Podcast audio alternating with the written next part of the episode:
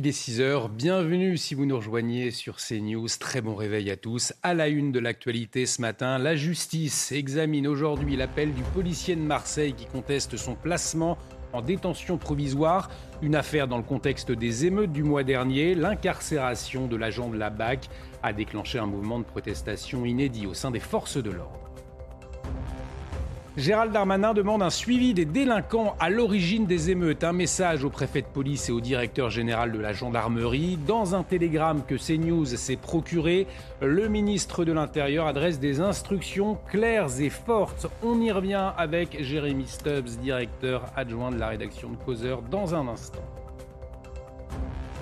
Washington ordonne l'évacuation partielle de l'ambassade américaine au Niger. Les employés gouvernementaux non essentiels et leurs familles sont concernés. Les États-Unis qui déconseillent à ses ressortissants de se rendre au Niger. Les précisions avec notre correspondante à New York, Fanny Chauvin. Et puis les réactions se multiplient après la mort de Geneviève de Fontenay, l'emblématique figure des Miss France s'est éteinte à l'âge de 90 ans, une figure de notre culture populaire selon Emmanuel Macron. Fabien Lecoeuvre sera en liaison avec nous dans un instant. Et puis comme chaque matin, CNews à la découverte des plus belles communes de France. Pendant ce mois d'août, nous partons à la rencontre des maires de nos plus belles régions. Ce matin, direction les Alpes du Sud, dans le village du Dévolu. Et on démarre donc avec euh, ce policier de la BAC écroué à Marseille. Et cette interrogation ce matin restera-t-il en, prison? Puisque c'est aujourd'hui, hein, Sandra, que la justice examine sa demande de remise en liberté. Exactement. Son incarcération euh, provisoire avait déclenché une fronde dans certains euh, commissariats de France. Il est soupçonné, avec trois collègues, d'avoir grièvement blessé un jeune homme lors des émeutes en juillet dernier. Cilia Barotte. C'est une incarcération qui a soulevé toute une profession. Il y a plus d'une semaine, un agent de la brigade anticriminalité de Marseille a été placé en détention provisoire, placement qu'il conteste et qui va être examiné ce jeudi par la cour d'appel d'Aix-en-Provence. Le policier est soupçonné avec trois autres de ses collègues d'avoir grièvement blessé Eddy, un jeune homme de 21 ans. Le serveur dit avoir été passé à tabac par les fonctionnaires et avoir reçu un tir de LBD dans la tempe. Les faits se sont déroulés en marge des émeutes liées à la mort de Naël dans la nuit du 1er au 2 juillet dernier. Identifié grâce à sa tenue vestimentaire sur les images de vidéosurveillance, le policier incarcéré dit n'avoir aucun souvenir et ne pas se reconnaître sur les vidéos où il apparaît comme le seul porteur de LBD. D'abord placé en garde à vue, puis remis en liberté, les trois autres policiers présumés agresseurs ont été placés sous contrôle judiciaire, avec interdiction d'exercer. Deux d'entre eux ont de leur côté reconnu des violences. Emmanuel Macron l'avait promis hein, après les récentes émeutes en France, le retour à l'ordre, Sandra.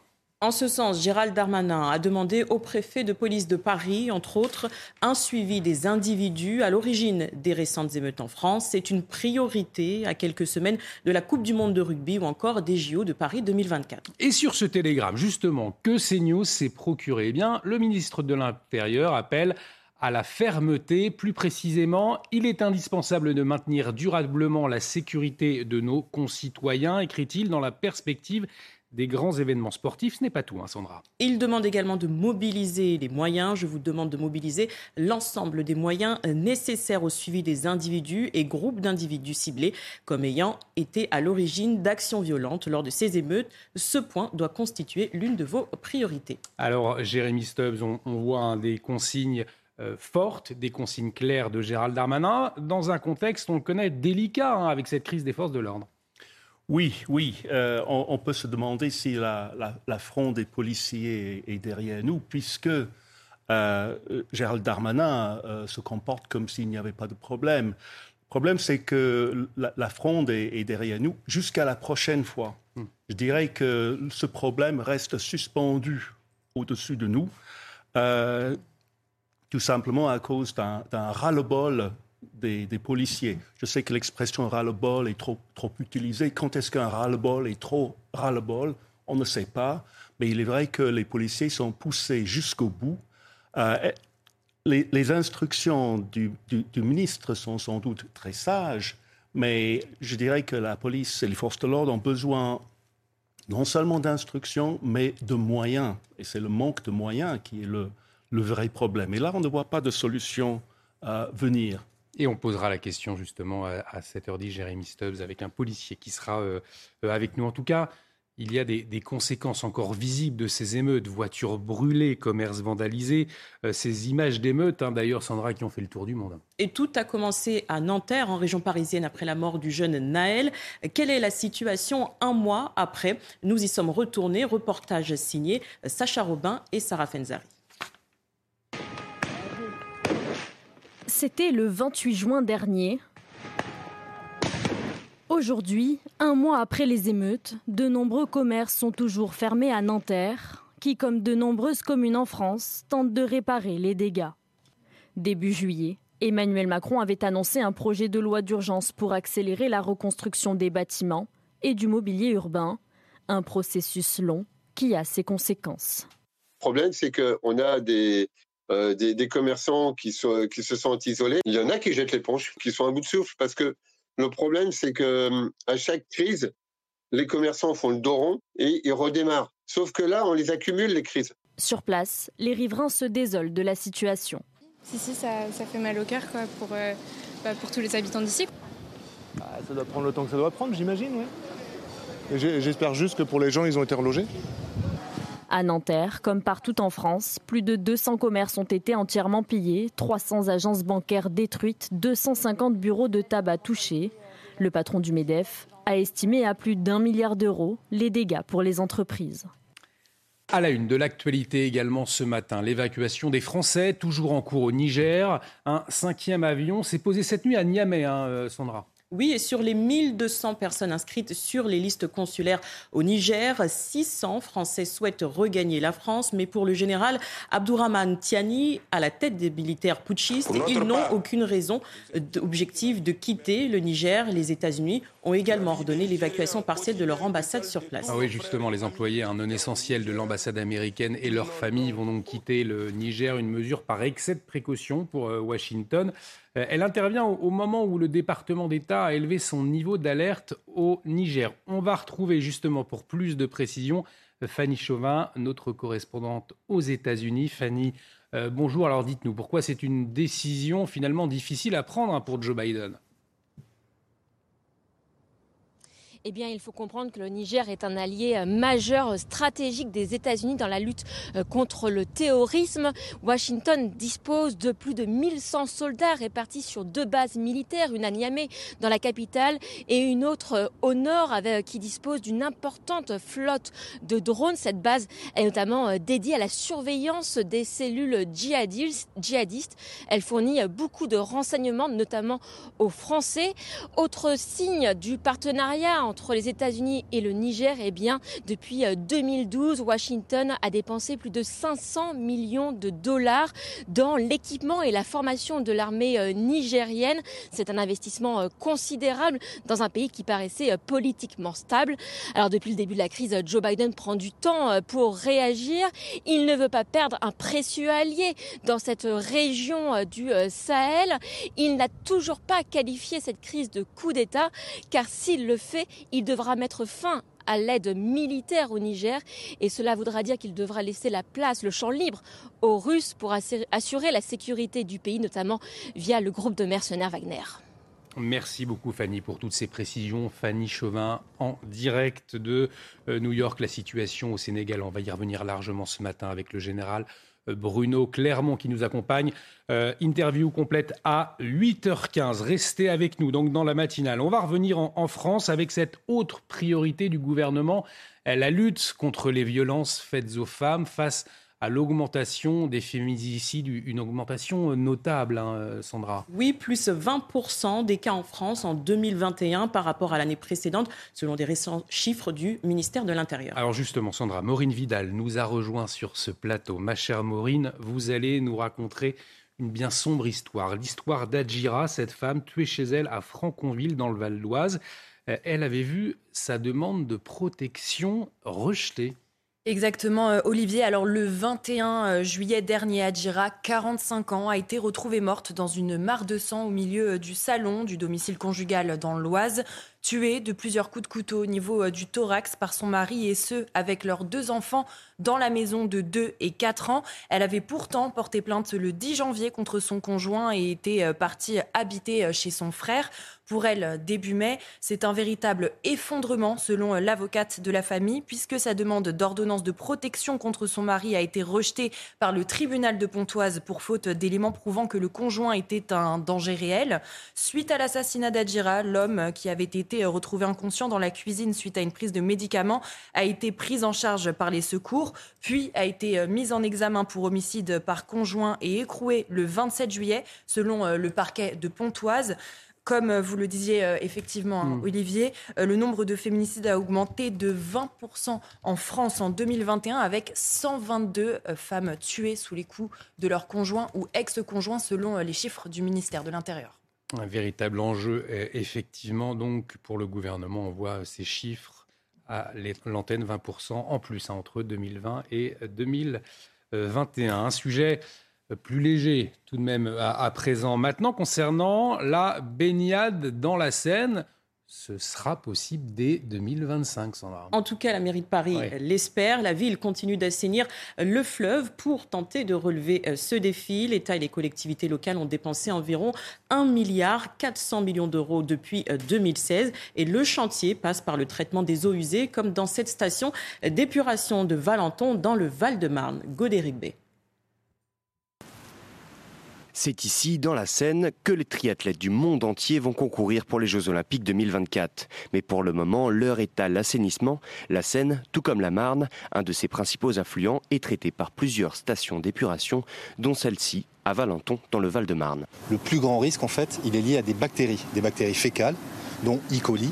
Et donc ces bactéries, elles sortent évidemment des usines d'épuration du SIAP hein, qui traitent les eaux usées. Donc les eaux usées, ce sont les eaux domestiques, les eaux pluviales, mais aussi euh, les eaux industrielles qui arrivent par des réseaux dans nos usines sont traitées et dépolluées et ensuite sont reversées dans la Marne ou dans la Seine. Pour lutter contre ces microbactéries toxiques pour l'homme, l'assainissement de la Seine passe par un traitement à l'acide.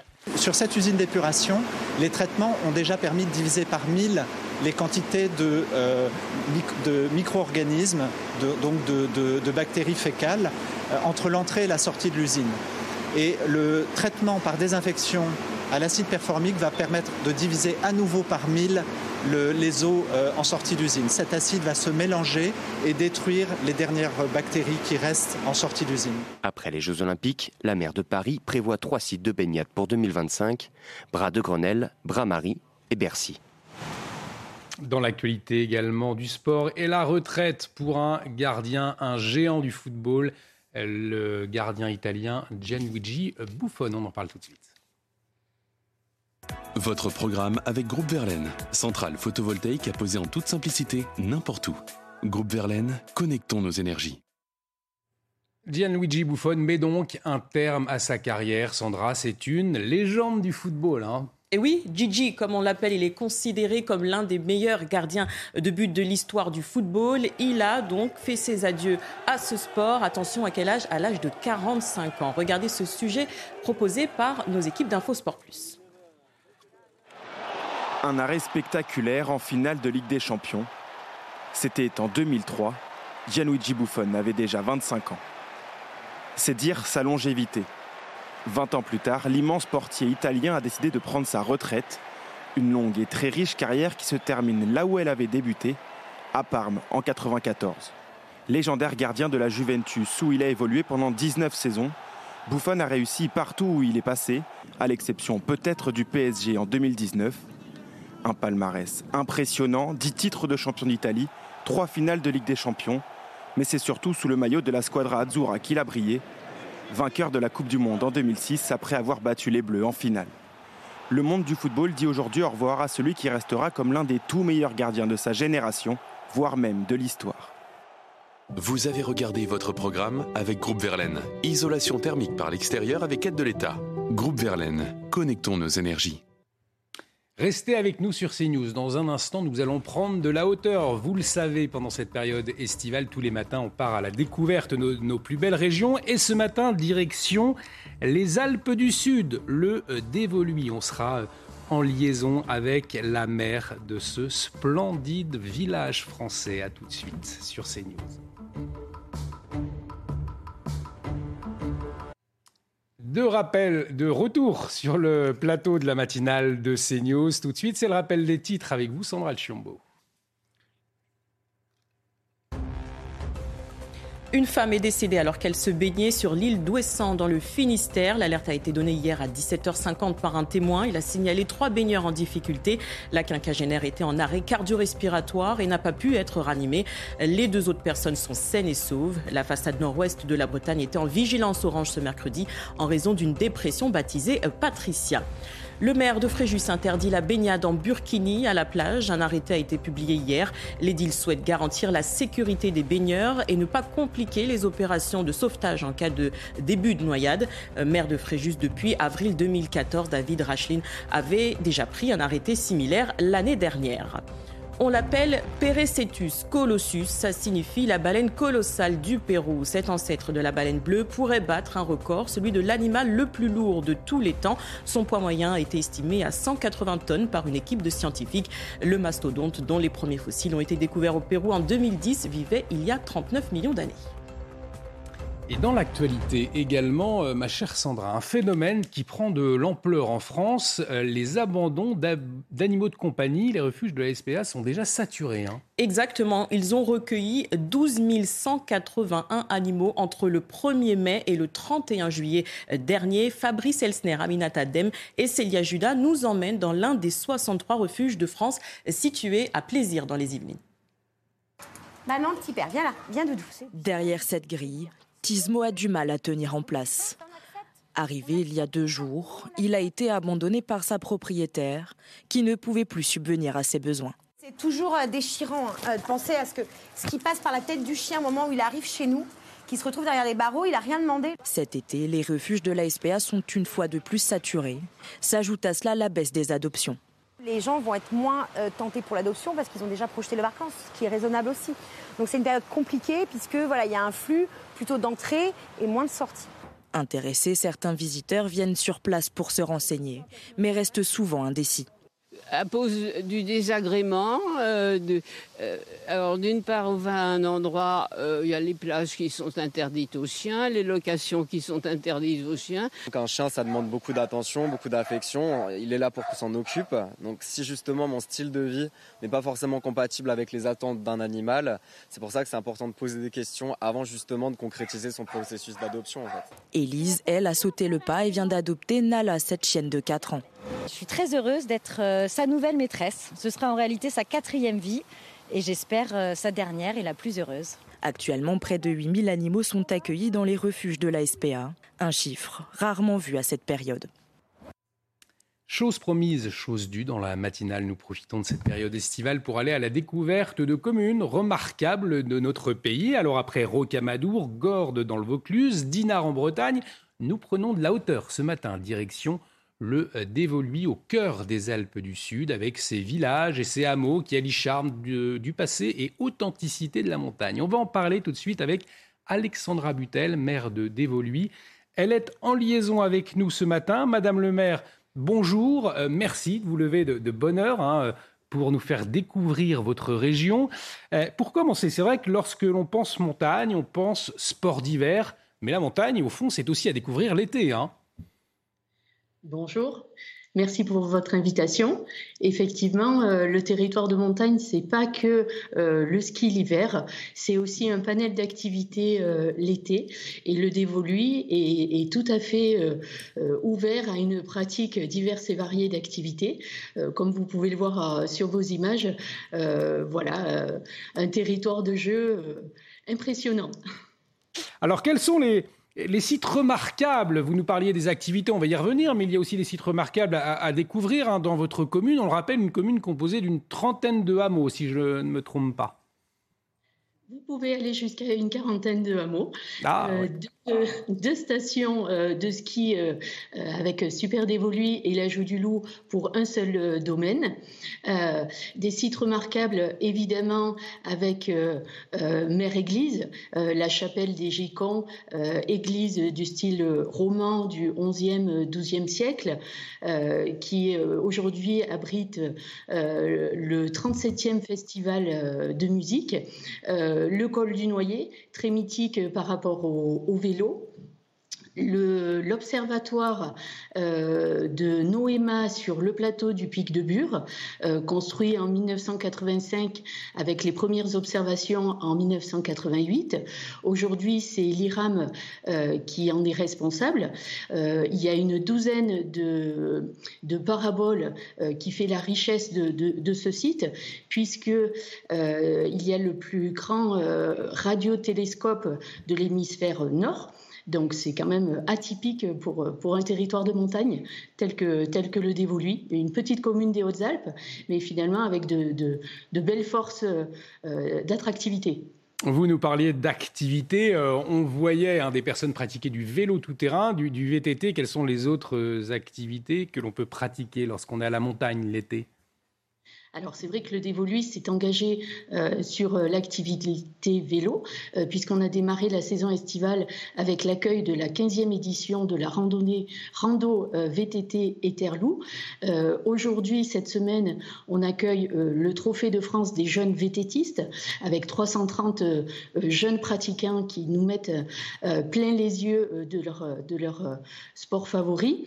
on a également la randonnée avec la découverte de et de paysages grandioses, puisqu'en fait le dévolu est, tout de suite euh, ouvert sur un paysage euh, qui nous donne un tour d'horizon euh, majestueux, parce que on peut faire rapidement le tour à 360 degrés et on a des vues impressionnantes, avec des sentiers balisés thématisés aussi pour accueillir les, familles, les enfants. On a également euh, la Via Ferrata et aussi avec un territoire euh, atypique avec les showrooms. Ce sont des cavités euh, naturelles qui sont emblématiques pour le dévolu.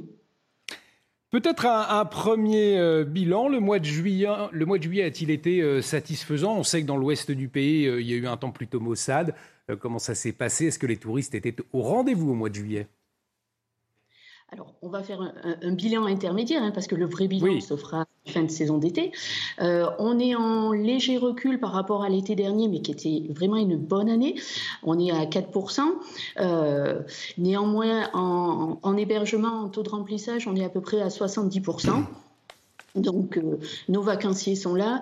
Euh, comme je vous dis, euh, cette semaine, on accueille le Trophée des jeunes vététistes avec un public bah, très, très familial, hein, parce que ce sont des jeunes coureurs de 11 à 17 ans, donc ils sont accompagnés avec des familles. Donc, ça nous dynamise notre territoire. donc, on est ravis de les accueillir.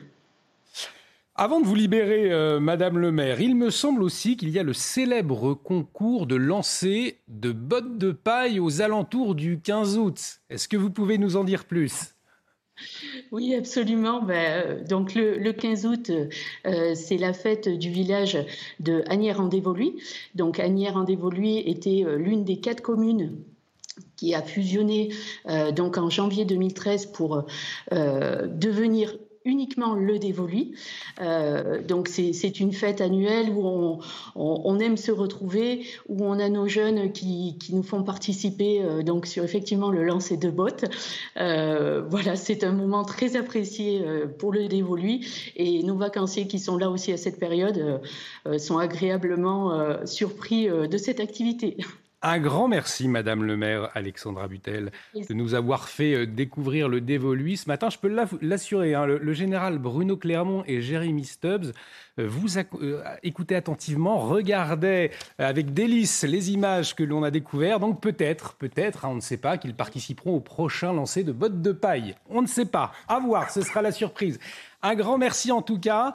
Euh, on va marquer une très courte pause. Dans un instant, euh, nous allons revenir sur cette tempête qui a touché l'ouest du pays et une femme euh, qui est décédée alors qu'elle se baignait sur l'île de Ouessance et dans le Finistère. les détails dans un instant. Restez avec nous sur CNews. De retour sur le plateau de CNews, hier il était difficile hein, de se baigner si vous étiez dans l'ouest du pays. Alors est-ce que ce sera le cas aujourd'hui? Tout de suite, la météo des plages. Regardez votre météo avec Samsonite Proxys. Légère, résistante, durable. Une nouvelle génération de bagages.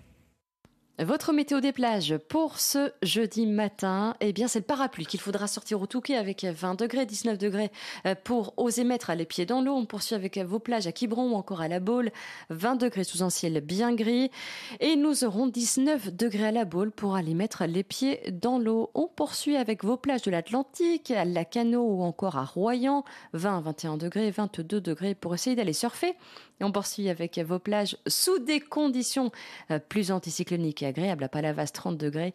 L'indice UV sera de 9 et 21 degrés pour aller faire votre petite baignade quotidienne. À Cannes, un ciel plus voilé, mais 34 degrés malgré tout. 26 degrés pour aller vous baigner comme à Ajaccio. Et l'indice UV, là, sera de 9. C'était votre météo avec Samsonite Proxys. Légère, résistante, durable. Une nouvelle génération de bagages. À quoi s'attendre dans le reste du pays tout de suite La météo. La météo avec BDOR.fr. L'agence BDOR vous donne accès au marché de l'or physique. L'agence BDOR, partenaire de votre épargne. Rebonjour Carole, alors euh, encore de la pluie aujourd'hui? Et oui, un ciel gris, encore des précipitations de 15 à 30 litres d'eau euh, par mètre carré sur l'ensemble de la journée, sur les bons, euh, sur le, la bonne moitié nord du territoire. À l'avant, un ciel de traîne, donc des averses un peu moins fréquentes, encore du grand beau temps sur l'île de Beauté ou encore euh, sur le département du sud-est. À noter ce vent qui va mollir et c'est plutôt une bonne nouvelle de 50 à 60 km par heure. Dans l'après-midi, nous allons avoir la même perturbation qui va glisser cette fois sur les départements du sud nous aurons un ciel de traîne sous euh, caractère orageux. Attention, sous les cellules orageuses, les cumuls pourraient être importants. Toujours ce vent sur la façade atlantique, 50 à 60 km par heure. Attention, Mistral et Tramontane également souffleront autour du golfe du Lion jusqu'au département Corse. Découvrons ensemble vos températures de ce matin sous la couverture nuageuse. Eh bien, nous serons au-dessus des moyennes de saison euh, sur une bonne moitié nord, 14 à Brest. Nous aurons 13 pour Aurillac, 23 pour Nice. Et dans le courant de l'après-midi, toujours une chaleur non excessive du côté du sud-est, 33 3 pour Nice, 28 à Perpignan, 20 degrés euh, pour Paris. C'était la météo avec BDOR.fr. L'agence BDOR vous donne accès au marché de l'or physique. L'agence BDOR, partenaire de votre épargne. De retour sur le plateau de la matinale de CNews, bienvenue si vous nous rejoignez, toujours en compagnie de Sandra Chiombo, Jérémy Stubbs et le général Bruno Clermont. À la une de l'actualité ce matin, une femme décédée alors qu'elle se baignait sur l'île d'Ouessant dans le Finistère. La quinquagénaire était en arrêt cardio-respiratoire et n'a pu être ranimée. La façade nord-ouest de la Bretagne était en vigilance orange hier en raison d'une dépression baptisée Patricia. On y revient dans un instant. Conséquence des émeutes du mois dernier, la pénurie de poubelles. L'agglomération du Grand Paris Sud peine à livrer de nouveaux conteneurs et compte sur la solidarité entre communes. On le verra.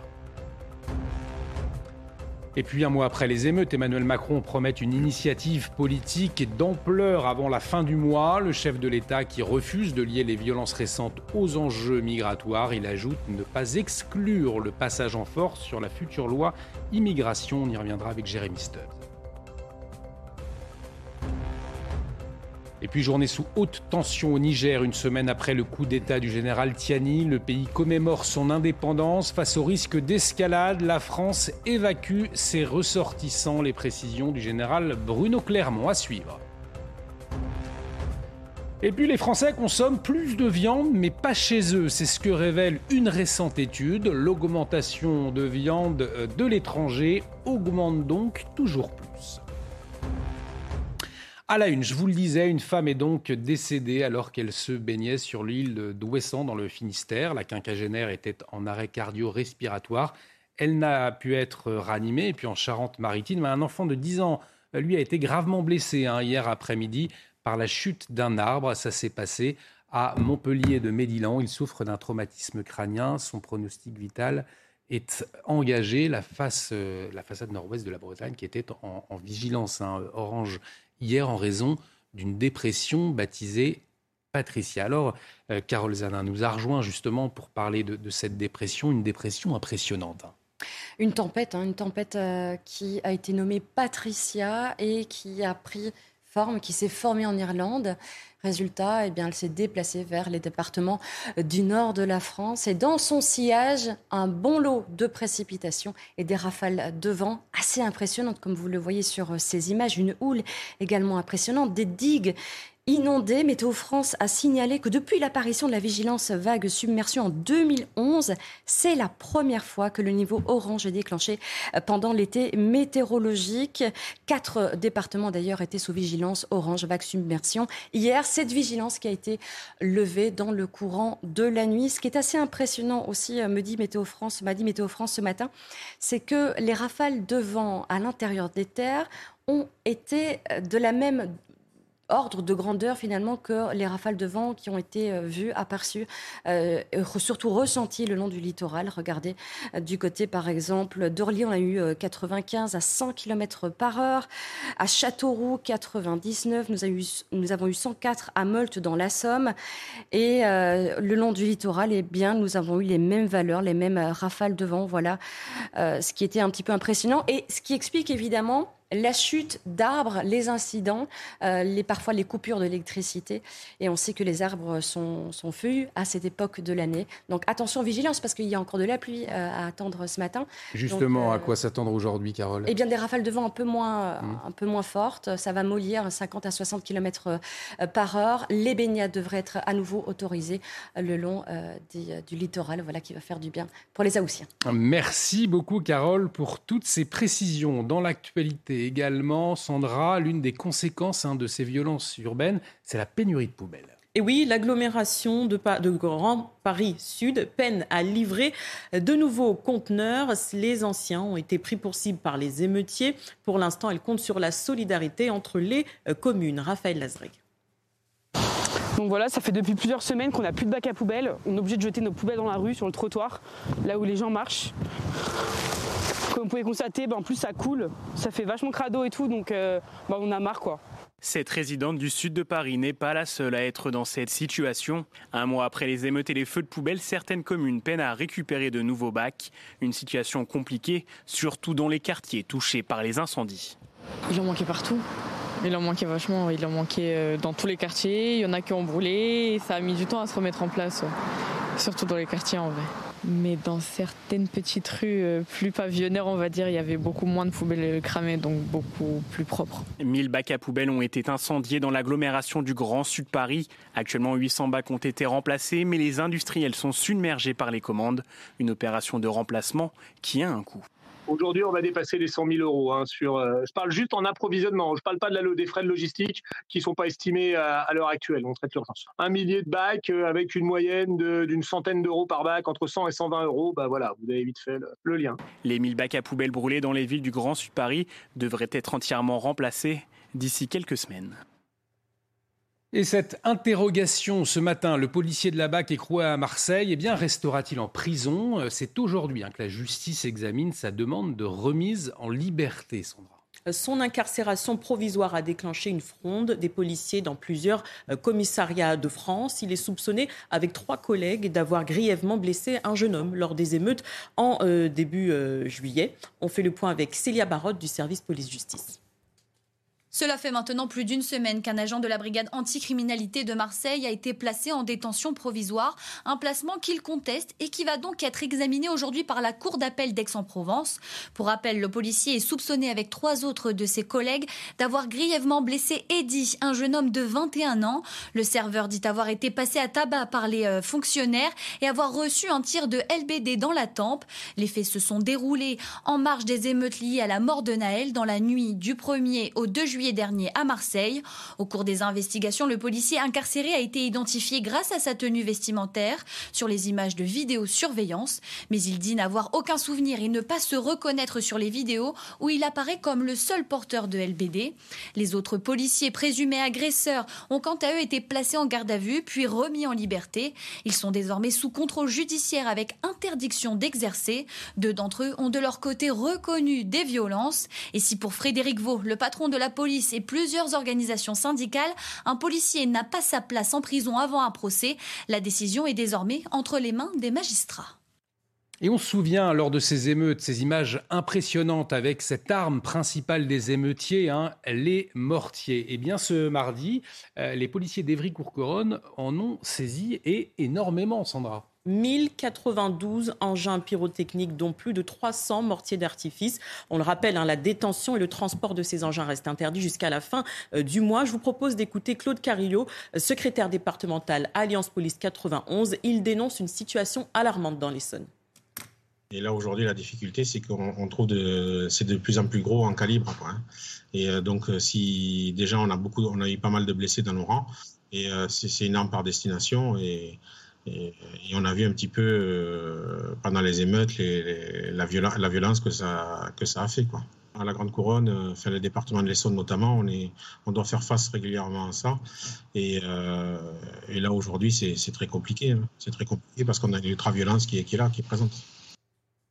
On attendait justement à propos des émeutes sa prise de parole. La réaction d'Emmanuel Macron sur cette période de violence était effectivement attendue. Il s'est expliqué, hein, Sandra. Oui, Emmanuel Macron s'est expliqué euh, dans les colonnes euh, du Figaro. Et il affirme euh, n'avoir pas voulu réagir à chaud, hein, Jérémy Stubbs. le chef de l'État, pour lui, eh bien, ces émeutes, selon lui, c'est la forme d'une décivilisation, mais le président qui refuse de les lier aux enjeux migratoires, et il promet une réponse immense, immense, je le cite, hein, c'est l'adjectif qu'il a promis. On se pose ce matin cette question, quelle réponse au fond? Oui, justement, parce que le mot immense euh, crée une attente immense, mais de quoi? On ne sait pas. Mais il prononce dans la même phrase les mots d'immigration et d'intégration en niant qu'il existe un lien entre les deux. Le problème, ce n'est pas l'immigration, c'est l'intégration. La logique, c'est un peu comme si moi je disais je bois trop. Mais mon problème n'est pas du tout l'alcool, c'est le verre, il est trop grand. Alors avec une telle logique, euh, on ne va pas très loin parce qu'en fin de compte, si les, arrivées, le taux d'arrivée euh, d'immigrés s'est élevé, euh, la machine à intégrer, euh, elle ne va plus fonctionner. Hmm. Et c'est là qu'il est vraiment attendu. Il est attendu sur sa, sa loi sur l'asile et l'immigration. Donc, on verra ce qu'on verra. Et il n'exclut pas de passer en force avec le 49-3 sur cette loi immigration. Ça risque de mettre de l'ambiance sur les bancs de l'hémicycle, hein, Jérémy. Oui, oui, tout à fait, tout à fait, parce que euh, ce projet de loi, ces mesures seront trop faibles pour la droite et trop fortes pour la gauche. Donc, personne n'aimera cette loi.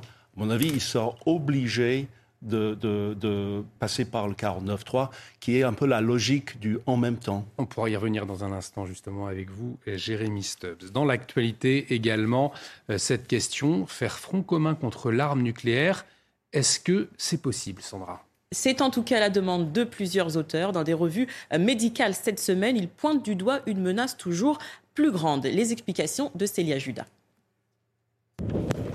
C'est un appel à agir et à agir vite que lance une centaine de journaux médicaux à travers le monde. Le message est clair, il faut éliminer les armes nucléaires. Les auteurs mettent en garde contre une menace importante et grandissante d'une catastrophe nucléaire. Cet appel fait suite aux menaces du président russe Vladimir Poutine sur un possible usage de l'arme nucléaire en Ukraine, mais également aux essais répétés de missiles nord-coréens, alors même que les relations entre les deux Corées sont au plus bas. Ce texte, co-signé par une centaine de revues médicales, est publié alors que cette semaine se tient justement une réunion à Vienne, celle du comité préparatoire à un nouvel examen du traité de non-prolifération des armes nucléaires de l'ONU. Le contexte est lui aussi historique il y a 78 ans, le 6 août 1945, les États-Unis faisaient usage de l'arme nucléaire contre des civils pour la première fois lors du bombardement atomique de la ville japonaise d'Hiroshima.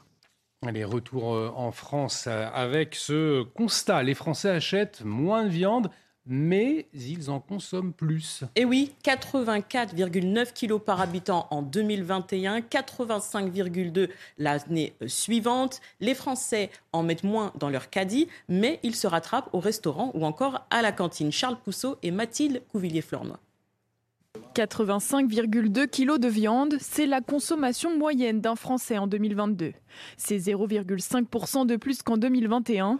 Pourtant, dans cette boucherie de l'Ouest parisien, ce gérant constate une baisse de la consommation de la part de ses clients. que les gens consomment le plus actuellement, c'est les produits qui coûtent le moins cher.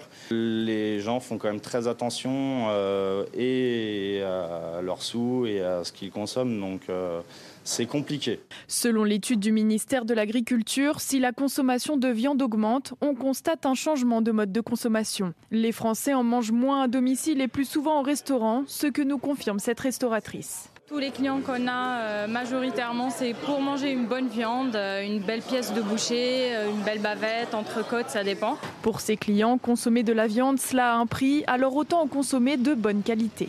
Avec l'inflation, le boucher, ça coûte un peu cher. Donc quitte à sortir une fois de temps en temps au resto, autant se faire plaisir et du coup c'est le moment de, de se faire une bonne pièce. La cuisine, c'est quelque chose dans lequel j'excelle pas forcément et donc manger une bonne viande dans un restaurant, ça peut être sympa.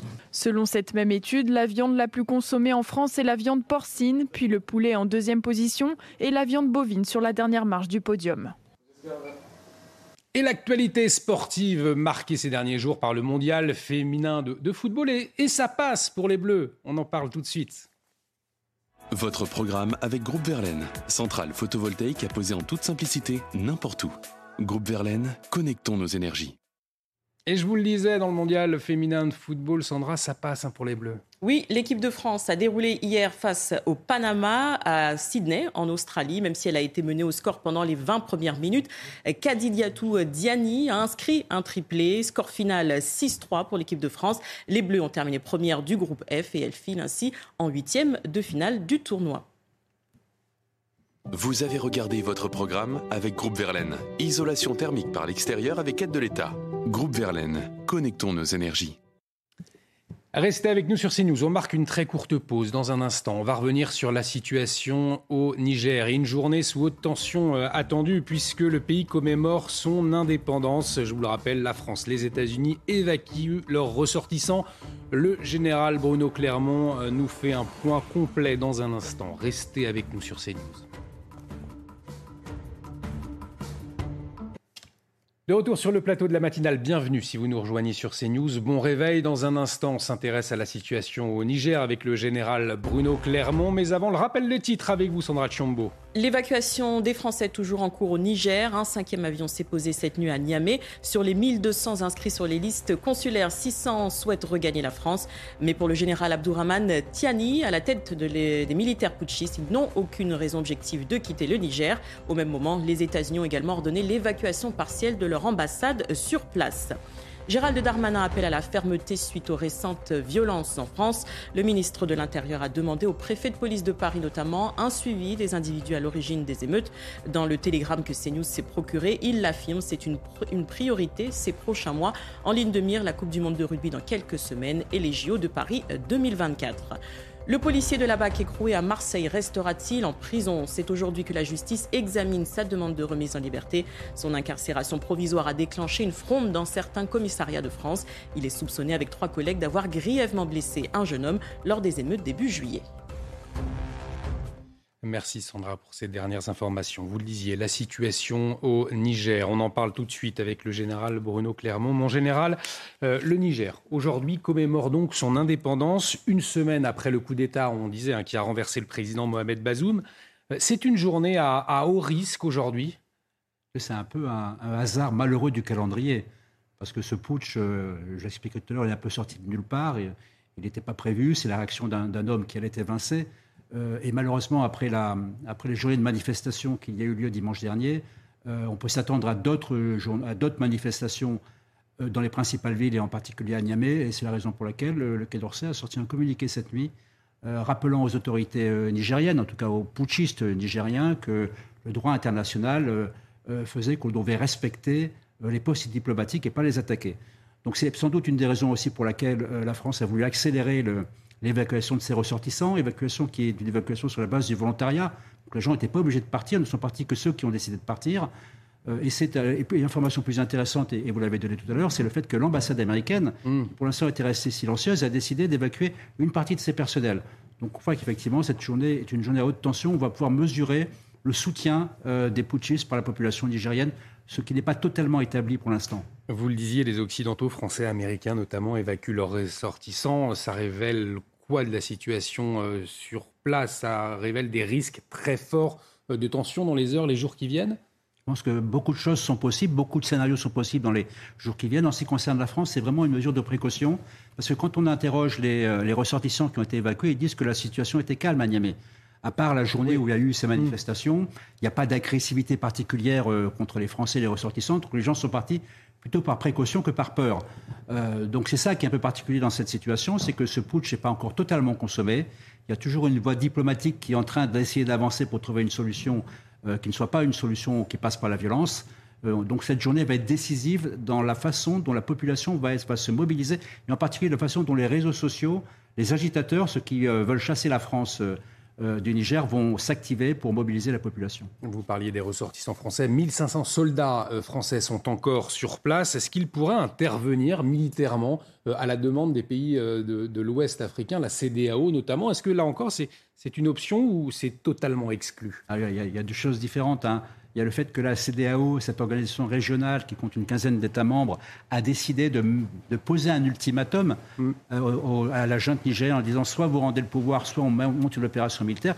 Dans tous les cas, la France ne participera pas à cette opération militaire. C'est une opération militaire africaine dirigée par le chef d'état-major du Nigeria qui est, actuellement, qui est actuellement la présidence de la CDAO. Et après, il y a la question de la France, des soldats français qui pourraient intervenir sur le théâtre nigérien dans le cadre de violences faites à la, population française, ça, ce n'est pas écarté. Mais on n'en est pas, pas là aujourd'hui. Que, que, nos soldats euh, défendent les ressortissants français étaient attaqués, ça serait naturel. Mm. Euh, par contre, on en est, je pense qu'il ne faut pas, il faut, pas s'inquiéter prématurément. Et cette journée sera décisive pour mesurer le rapport de force et, l'efficacité de ceux qui euh, veulent chasser les Français du Niger par rapport à ceux qui considèrent que, que la France stabilise le Niger. Et ils existent aujourd'hui au Niger. Il y a eu des manifestations pro-françaises dans un certain nombre de villes euh, au Niger qui, ont été passées sous silence. Intéressant, on y reviendra euh, en détail, plus en détail à 8h15. Euh, le décryptage, l'analyse, l'explication de la situation sur place, ce sera avec le général Bruno Clermont à 8h15 à ne pas manquer donc sur notre antenne. la situation en, France, cette information, depuis le début de l'été, les noyades, elles se multiplient en France. Beaucoup de faits divers, vous l'avez sûrement lu, vu. Le dernier en date, c'est celui d'un enfant de 6 ans. C'était lundi euh, dans la piscine d'un camping, euh, Sandra. Oui, c'était à Argelès-sur-Mer. Le nombre euh, de cas de noyade est en baisse de 9% par rapport à 2022. Mais les pompiers, maîtres nageurs alertent. Certains parents, parents sont moins vigilants à cause de leur téléphone portable. Kylian Salé. Des piscines et des points d'eau bondés, avec un risque de noyade toujours aussi élevé. Cette année, les sauveteurs remarquent un manque d'attention de certains parents, en cause le téléphone portable. La maman ou le papa, le téléphone sonne, je m'absente 30 secondes, ça suffit pour qu'un enfant se noie. Donc effectivement, le téléphone peut être un élément également qui va distraire la surveillance des, adultes qui doivent surveiller les enfants. Et effectivement, ça peut occasionner des accidents. Entre le 1er juin et le 12 juillet dernier, 362 noyades ont été enregistrées, 109 d'entre elles ont été mortelles. Ce pompier nous donne ses recommandations. Surveillance, surveillance, surveillance. Il faut absolument que quand vous avez votre enfant, déjà il faut avoir les mesures de sécurité, les manchons, la bouée. Enfin, il existe des gilets flottants, plein de dispositifs qui sont très efficaces, qui vont permettre à l'enfant de ne pas couler. Mais ça ne délie pas d'une surveillance constante et visuelle. Le message de ce pompier est clair.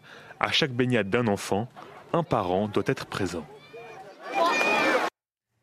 Et à la une de l'actualité de ce jeudi matin, la justice qui examine aujourd'hui l'appel du policier de Marseille qui conteste son déplacement en détention provisoire, une affaire dans le contexte des émeutes euh, du mois dernier. Vous vous en souvenez, on en parle en détail dans un instant. On marque une très courte pause, à tout de suite sur CNews. Bienvenue si vous nous rejoignez sur le plateau de la matinale pour vous livrer l'information, la décrypter ce matin. Sandra Chiombo, Maureen Vidal, Jérémy Stubbs et le général Bruno Clermont. On revient euh, euh, sur les principales actualités dans un instant. Mais avant, comme tous les matins, un peu de musique, l'instant musique avec le trio L.E.J. qui propose son titre de l'été. Alors c'est une compilation de reprises, 16 tubes sortis euh, cette année tels que euh, Flowers de Miley Cyrus. Peut-être que vous connaissez cette mélodie. On va écouter Summer 2023. Le clip a été tourné euh, à Marseille pour la petite anecdote. Regardez.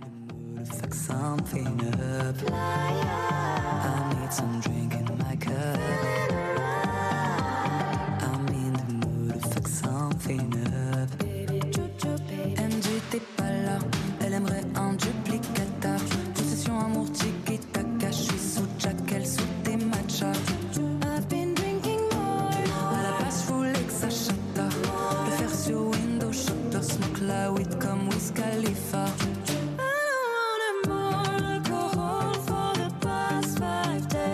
Did you check on me? Did you check on me? Yeah, did you look for me?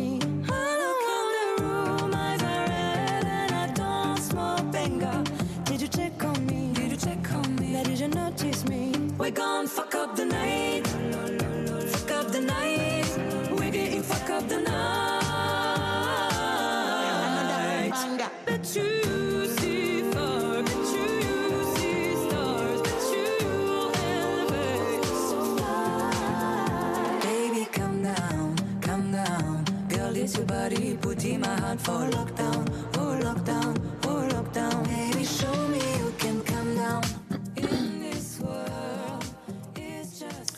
Le clip du tube estival du trio Elijah à découvrir donc euh, ces jours-ci. Allez, euh, tout de suite, quel temps va-t-il faire? Est-ce qu'on va pouvoir écouter Elijah sur la plage? La météo. Avec BDOR.fr. L'agence BDOR vous donne accès au marché de l'or physique. L'agence BDOR, partenaire de votre épargne. Rebonjour Carole, alors euh, des dégâts hein, hier suite aux fortes rafales de vent. Oui, Olivier, regardez cette euh, chute d'arbre. Malheureusement, euh, cette chute d'arbre qui a fait un, décès, une petite victime. Et d'ailleurs, on pense bien à elle et à toute sa famille. Des dégâts suite aux rafales de vent, suite à la tempête hein, qui a balayé le nord de la France hier. Euh, des routes ont complètement été barrées. Attention, prudence, puisque les feuilles sont tombées au sol et des précipitations vous accompagneront encore sur pas mal de départements du Nord aujourd'hui. Donc prudence sur les routes, encore ce vent, mais qui va mollir 50 à 60 km par heure autour euh, du pourtour euh, de la façade atlantique, pardon, et sur les côtes de la Manche, partout ailleurs. Eh bien, nous aurons un ciel d'alternance entre nuages éclaircis, quelques averses, excepté le sud-est qui restera en marge avec la du beau temps. Mistral et Tramontane seront toujours bel et bien présents dans le courant de l'après-midi. La perturbation, elle va encore glisser. Vous aurez donc toujours besoin de votre parapluie sur la plupart des départements. Euh, ce vent qui va toujours souffler sur la façade atlantique. Attention à ces orages qui éclateront un petit peu partout euh, sur le territoire. Retour au calme, voilà qui va faire du bien euh, pour les Haussiens qui se trouvent au nord de la Normandie ou encore au nord des Hauts-de-France plein soleil du côté de la Corse ou encore autour du pourtour méditerranéen. À noter ce vent, le risque d'incendie risque toujours d'être important. On regarde ensemble vos températures de ce matin. Elles oscilleront entre 13 et 23 degrés. 14 pour la Bretagne, 16 à Paris, 17 à Strasbourg, 13 du côté d'Aurillac. Dans le courant de l'après-midi, eh bien, toujours une chaleur estivale à Nice, 33 degrés, 30 pour Montpellier, 20 pour Paris et 23 degrés pour Bordeaux. Seulement un petit 18 degrés du côté de la Bretagne. C'était la météo avec BDOR.fr. L'agence BDOR vous donne accès au marché de l'or physique. L'agence BDOR, partenaire de votre épargne. Bienvenue si vous nous rejoignez sur CNews. Bon réveil à tous. À la une de l'actualité ce matin, la justice examine aujourd'hui l'appel du policier de Marseille qui conteste son placement en détention provisoire. Une affaire dans le contexte des émeutes du mois dernier. L'incarcération de l'agent de la BAC a déclenché un mouvement de protestation inédit au sein des forces de l'ordre. On en parlera à 7h10 avec Alain Morel, secrétaire général adjoint CFDT Police. Il sera en liaison avec nous. Gérald Darmanin demande un suivi des délinquants à l'origine des émeutes. Un message au préfet de police et au directeur général de la gendarmerie. Dans un télégramme que CNews s'est procuré, le ministre de l'Intérieur adresse des instructions claires et fortes. Paris demande à Niamey de s'assurer que la sécurité de son ambassade soit pleinement garantie avant une journée sous haute tension, puisqu'une semaine après le coup d'État du général Tiani, le pays commémore son indépendance aujourd'hui face au risque d'escalade. La France qui évacue ses ressortissants, on en parle dans un instant. Et cette interrogation, donc ce matin, le policier de la BAC écroué à Marseille restera-t-il en prison? Une interrogation puisque c'est aujourd'hui hein, que la justice examine sa demande de remise en liberté, Sandra. Son incarcération provisoire a déclenché une fronde dans certains commissariats de France. Il est soupçonné avec trois collègues d'avoir grièvement blessé un jeune homme lors des émeutes début euh, juillet. On fait le point avec Célia Barotte. C'est une incarcération qui a soulevé toute une profession. Il y a plus d'une semaine, un agent de la brigade anticriminalité de Marseille a été placé en détention provisoire, placement qu'il conteste et qui va être examiné ce jeudi par la cour d'appel d'Aix-en-Provence. Le policier est soupçonné avec trois autres de ses collègues d'avoir grièvement blessé Eddy, un jeune homme de 21 ans. Le serveur dit avoir été passé à tabac par les fonctionnaires et avoir reçu un tir de LBD dans la tempe. Les faits se sont déroulés en marge des émeutes liées à la mort de Naël dans la nuit du 1er au 2 juillet dernier. Grâce à sa tenue vestimentaire sur les images de vidéosurveillance, le policier incarcéré dit n'avoir aucun souvenir et ne pas se reconnaître sur les vidéos où il apparaît comme le seul porteur de LBD. D'abord placé en garde à vue, puis remis en liberté, les trois autres policiers présumés agresseurs ont été placés sous contrôle judiciaire, avec interdiction d'exercer. Deux d'entre eux ont de leur côté reconnu des violences. Et puis sa prise de parole était attendue. Emmanuel Macron l'avait promis hein, après euh, ces récentes émeutes en France, le retour à l'ordre. Eh bien, Gérald Darmanin a demandé au préfet de police euh, un suivi, hein, euh, Sandra, des individus à l'origine de ces violences. C'est même une priorité pour lui à quelques semaines de la Coupe du Monde de rugby en France ou encore à moins d'un an des JO de Paris 2024. Alors, sur ce télégramme hein, que CNews s'est procuré, le ministre de l'Intérieur eh bien, il appelle à la fermeté. Avec ces mots, il est indispensable de maintenir durablement la sécurité de nos concitoyens dans la perspective des grands événements sportifs. Mais ce n'est pas tout, Sandra. Oui, il demande de mobiliser des moyens, des moyens nécessaires euh, au suivi des individus et groupes ciblés comme ayant été à l'origine des actions violentes lors de ces émeutes. Ce point doit constituer, selon lui, l'une des priorités. Et il ajoute, il est attendu des services de renseignement qu'ils renforcent dès à présent leur dispositif d'anticipation de ce type d'événement. Jérémy Stubbs, on voit bien donc le ministre de l'Intérieur qui sollicite ces forces de l'ordre, ces forces de l'ordre qui viennent de parcourir une crise euh, inédite. Alors, est-ce qu'elle est derrière nous, au fond, cette crise? Oui, on, se demande, euh, même si ces mesures sont très sages, s'il a tiré toutes les leçons de cette fronde. On demande beaucoup aux forces de l'ordre en France, vraiment beaucoup. On leur demande non seulement d'assurer l'état de droit, mais de faire preuve de beaucoup de patience, de se laisser enfermer s'il y a une suspicion de, d'erreurs. Et on peut se demander si on ne presse pas un peu trop le citron là-dedans. Mais c'est aussi une technique de, management. Quand il y a eu une fronde, hmm. on remet les gens au travail en leur demandant de redoubler d'efforts. Eh bien, on en parlera. On posera la, question dans un instant euh, à 7h10 avec notre invité, Alain Morel, secrétaire général adjoint CFDT Police.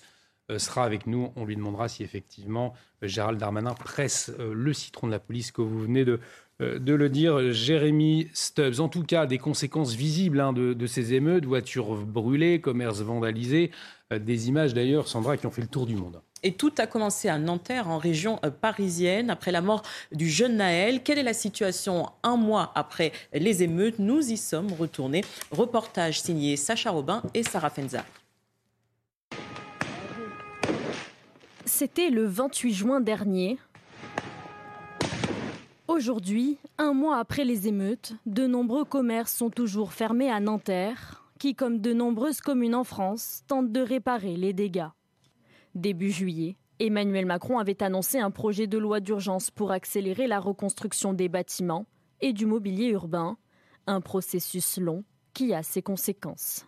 Le problème, c'est qu'on a des, euh, des, commerçants qui, qui se sentent isolés. Il y en a qui jettent l'éponge, qui sont à bout de souffle, parce que le problème, c'est que à chaque crise, les commerçants font le dos rond et ils redémarrent. Sauf que là, on les accumule, les crises. Sur place, les riverains se désolent de la situation. Si, si, ça, fait mal au cœur quoi, pour, euh, bah, pour tous les habitants d'ici. Bah, ça doit prendre le temps que ça doit prendre, j'imagine, oui. J'espère juste que pour les gens, ils ont été relogés. À Nanterre, comme partout en France, plus de 200 commerces ont été entièrement pillés, 300 agences bancaires détruites, 250 bureaux de tabac touchés. Le patron du MEDEF a estimé à plus d'un milliard d'euros les dégâts pour les entreprises. Dans l'actualité également, la situation euh, au Niger, bien évidemment, et cette information de dernière minute. Paris qui demande à Niamey de s'assurer que la sécurité de son ambassade soit pleinement garantie, alors que la France continue l'évacuation de ses ressortissants Le général Bruno Clermont est avec nous ce matin pour nous éclairer sur cette situation.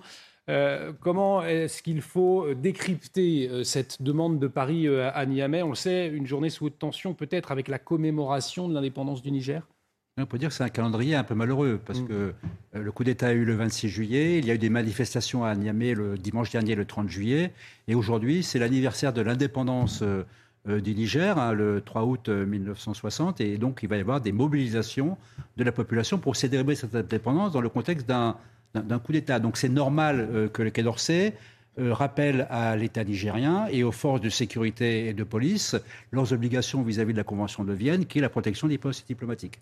Bon, je pense que c'est une mesure de précaution. Maintenant, je pense aussi que dans la mesure où il y a eu une évacuation de ressortissants avec des avions qui ont fait des allers-retours entre la France et Paris, il est probable que le poste diplomatique, l'ambassade de Niamey, ait été renforcé par des, une arrivée de gendarmes de manière à assurer sa protection. Euh, c'est également des mesures de précaution une journée extrêmement euh, à suivre attentivement pour savoir si la population suivra ou pas massivement les appels aux manifestations qui ont déjà été lancés hier et cette nuit euh, par un certain nombre de groupuscules anti-français et dits anticolonialistes. Euh, cette journée est une journée sur forte tension. Et on y reviendra largement avec vous à 8h15 dans l'interview de la matinale à ne pas manquer. Donc le général Bruno Clermont sur la situation au Niger, une situation inquiétante pour, le, pour la France sur place.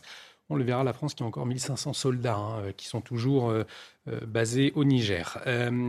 on parle à présent de cette déclaration de Big Flo et Oli, ces chanteurs, après Gims qui dénonce la situation des migrants en Tunisie, ce sont effectivement Big Flo et Oli qui ont annulé leur concert prévu hier à Carthage. Hein. Exactement, sans préciser davantage les raisons, ils se sont exprimés sur leur compte Instagram. Ils ont écrit On a beaucoup parlé entre frères, nous ne voulons pas faire le show à Carthage ce soir en ayant connaissance de la situation actuelle.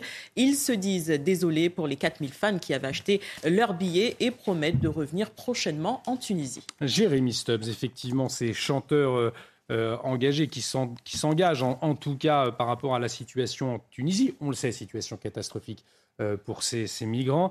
vous, les, comprenez, ces artistes, ou c'est finalement trop facile de, blâmer la Tunisie? Oui, sans doute dans leur rôle d'artistes engagés, mais il est trop facile de blâmer la Tunisie. La Tunisie, euh, on peut avoir des réserves sur l'état de la démocratie euh, en Tunisie. En fait, la Tunisie a conclu un accord à la mi-juillet avec l'Union européenne. L'Union européenne paye la Tunisie pour décourager les migrants de traverser la Méditerranée. Donc on est tous impliqués dans cette situation. Ce n'est pas seulement la Tunisie. Merci, euh, Jérémy Stubbs. on va à présent parler, j'espère que je vais bien le prononcer, du Perusetus colossus. Alors dites-nous, euh, qu'est-ce que ça signifie? C'est une baleine colossale du Pérou, c'est bien cela Sandra Exactement, et vous avez très bien prononcé euh, son nom. Cette baleine, euh, de cet ancêtre, la baleine bleue, pourrait battre un record, celui de l'animal le plus lourd de tous les temps. Son poids moyen a été estimé à 180 tonnes par une équipe de scientifiques. Le mastodonte, dont les premiers fossiles ont été découverts au Pérou en 2010, vivait il y a 39 millions d'années c'est pas rien. Euh, on en vient à une euh, priorité du, gouvernement également euh, ces derniers temps, la lutte contre les violences faites aux femmes face à l'augmentation des féminicides, plus 20% des cas en France hein, en 2021 par rapport à l'année précédente. C'est le ministère de l'Intérieur qui l'indique. Maureen Vidal nous a rejoint sur ce plateau. bonjour ma chère Maureen, et vous allez nous raconter tout de suite l'histoire d'Adjira. Adjira, c'est une femme tuée chez elle à Franconville, dans le Val d'Oise. Et elle avait vu hein, euh, sa demande de protection rejeter une histoire terrible. Exactement, hein, Olivier. Alors le 21 juillet dernier, Adjira, 45 ans, a été euh, retrouvée morte dans une mare de sang au milieu du salon euh, du domicile conjugal dans l'Oise, tuée de plusieurs coups de couteau au niveau du thorax par son mari, et ce devant leurs deux enfants âgés de 2 et 4 ans présents dans l'appartement au moment des faits. Elle avait pourtant porté plainte le 10 janvier contre son conjoint et était partie parti habiter chez son frère. Alors pour Adjira, début mai, hein, c'est un véritable effondrement selon l'avocate de la famille, puisque sa demande d'ordonnance de protection contre son mari a été rejetée par le tribunal de Pontoise pour faute d'éléments prouvant que le conjoint était en un danger réel.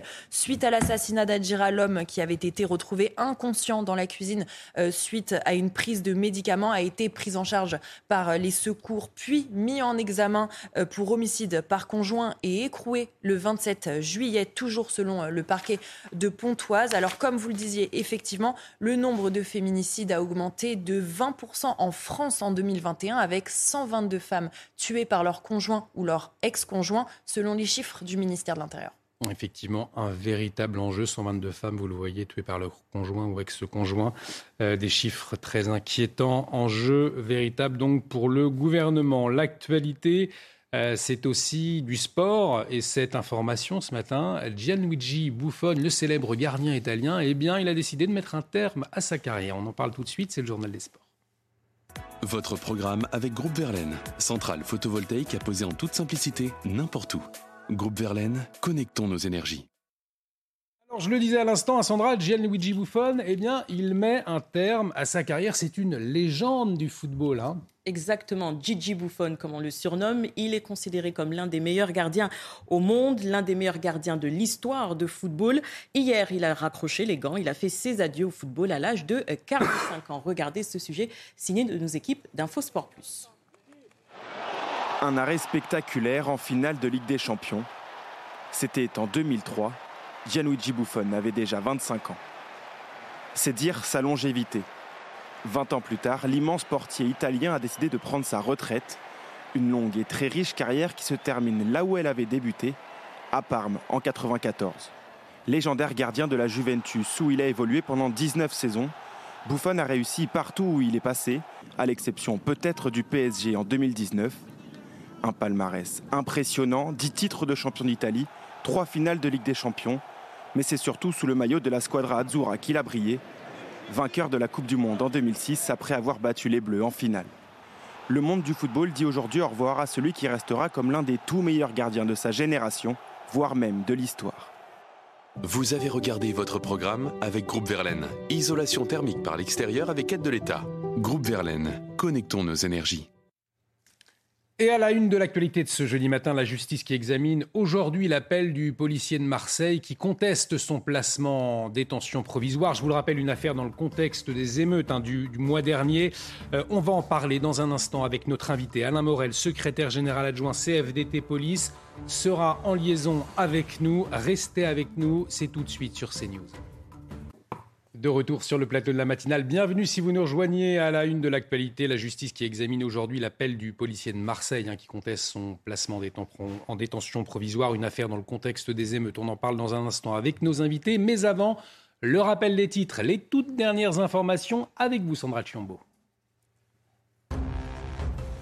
Une femme est décédée alors qu'elle se baignait sur l'île d'Ouessant dans le Finistère. Hier, la quinquagénaire était en arrêt cardio-respiratoire. Elle n'a pas pu être ranimée.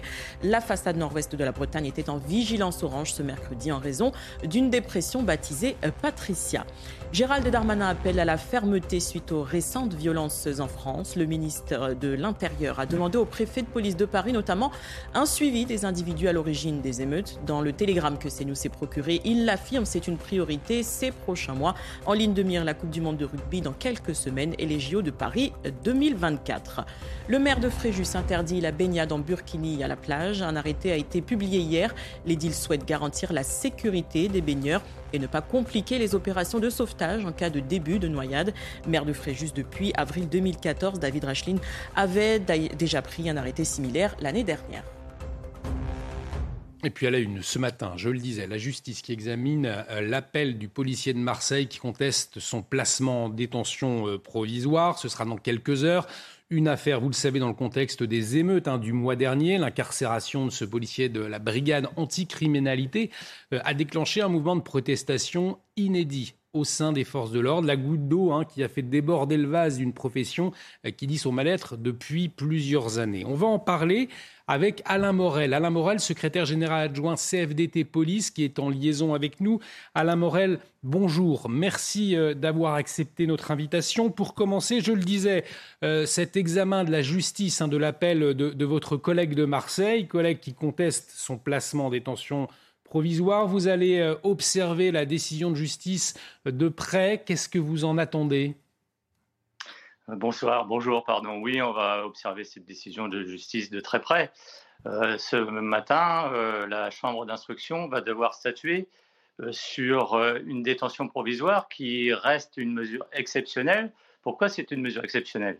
C'est incarcérer quelqu'un qui est présumé innocent. En l'occurrence, un policier qui, dans le cadre de son exercice professionnel, euh, aurait commis un certain nombre d'actions qui justifient une enquête et dont euh, il a été décidé, pour lesquelles il a été décidé, de l'incarcérer.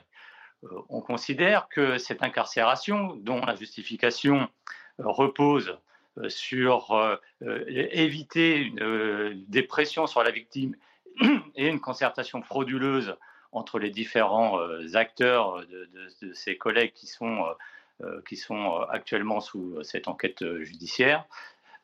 Cette, cette, mesure exceptionnelle, est-ce que c'est l'unique moyen de garantir, d'éviter cette concertation frauduleuse, d'éviter de faire pression sur des victimes?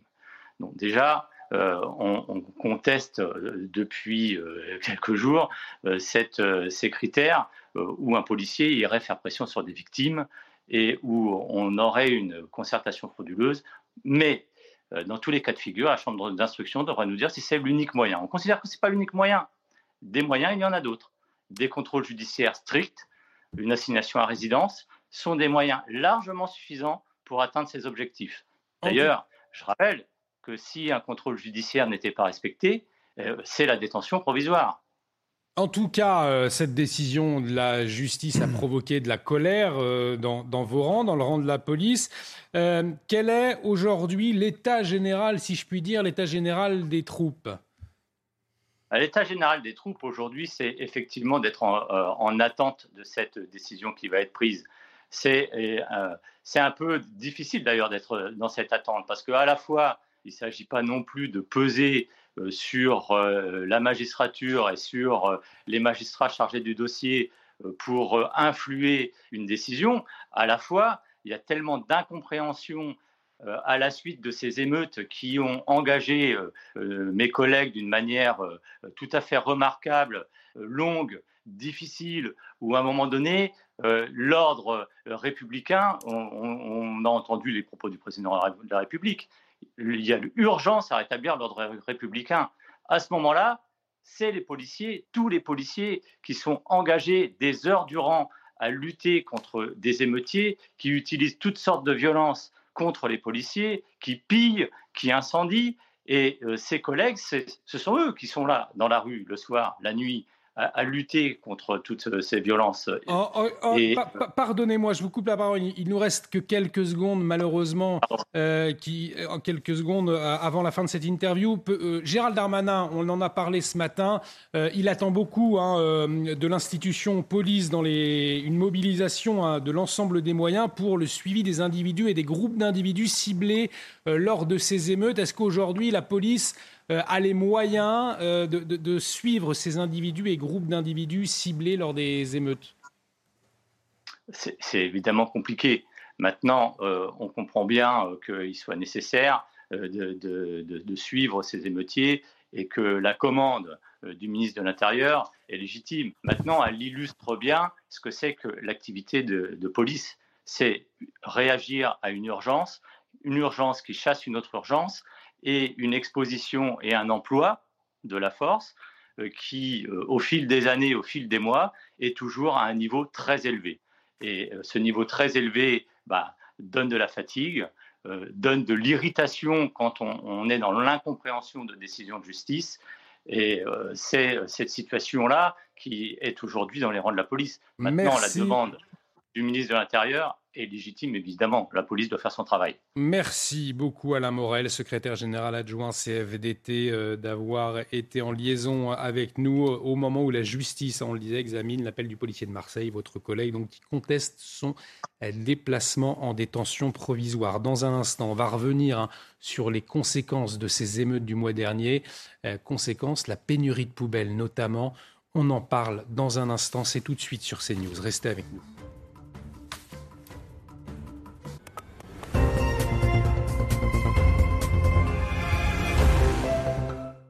Il existe un prénom très rare, Bella, qui depuis l'année 2013 et le succès de la chanson de Gims s'est beaucoup répandu en France, avec une moyenne de 75 bébés prénommés Bella chaque année depuis 10 ans. Bien sûr, artiste immensément populaire auprès de la jeunesse, Gims, ex-membre du groupe Section d'Assaut, a enchaîné en solo de nombreux tubes, dont Bella en 2013. L'histoire de cette chanson a commencé 5 ans plus tôt. C'est alors qu'il travaillait sur l'album de Section d'Assaut qu'il a trouvé l'idée du refrain de Bella. Il avait alors une mélodie espagnole en tête et il n'arrêtait pas de la fredonner. Pourtant, Gims mettra plusieurs années à la finaliser pour en faire un titre rap. Craignant de décevoir son public, Gims va s'évertuer à concilier rap avec reggae et salsa. Et le résultat est à la hauteur de ses efforts.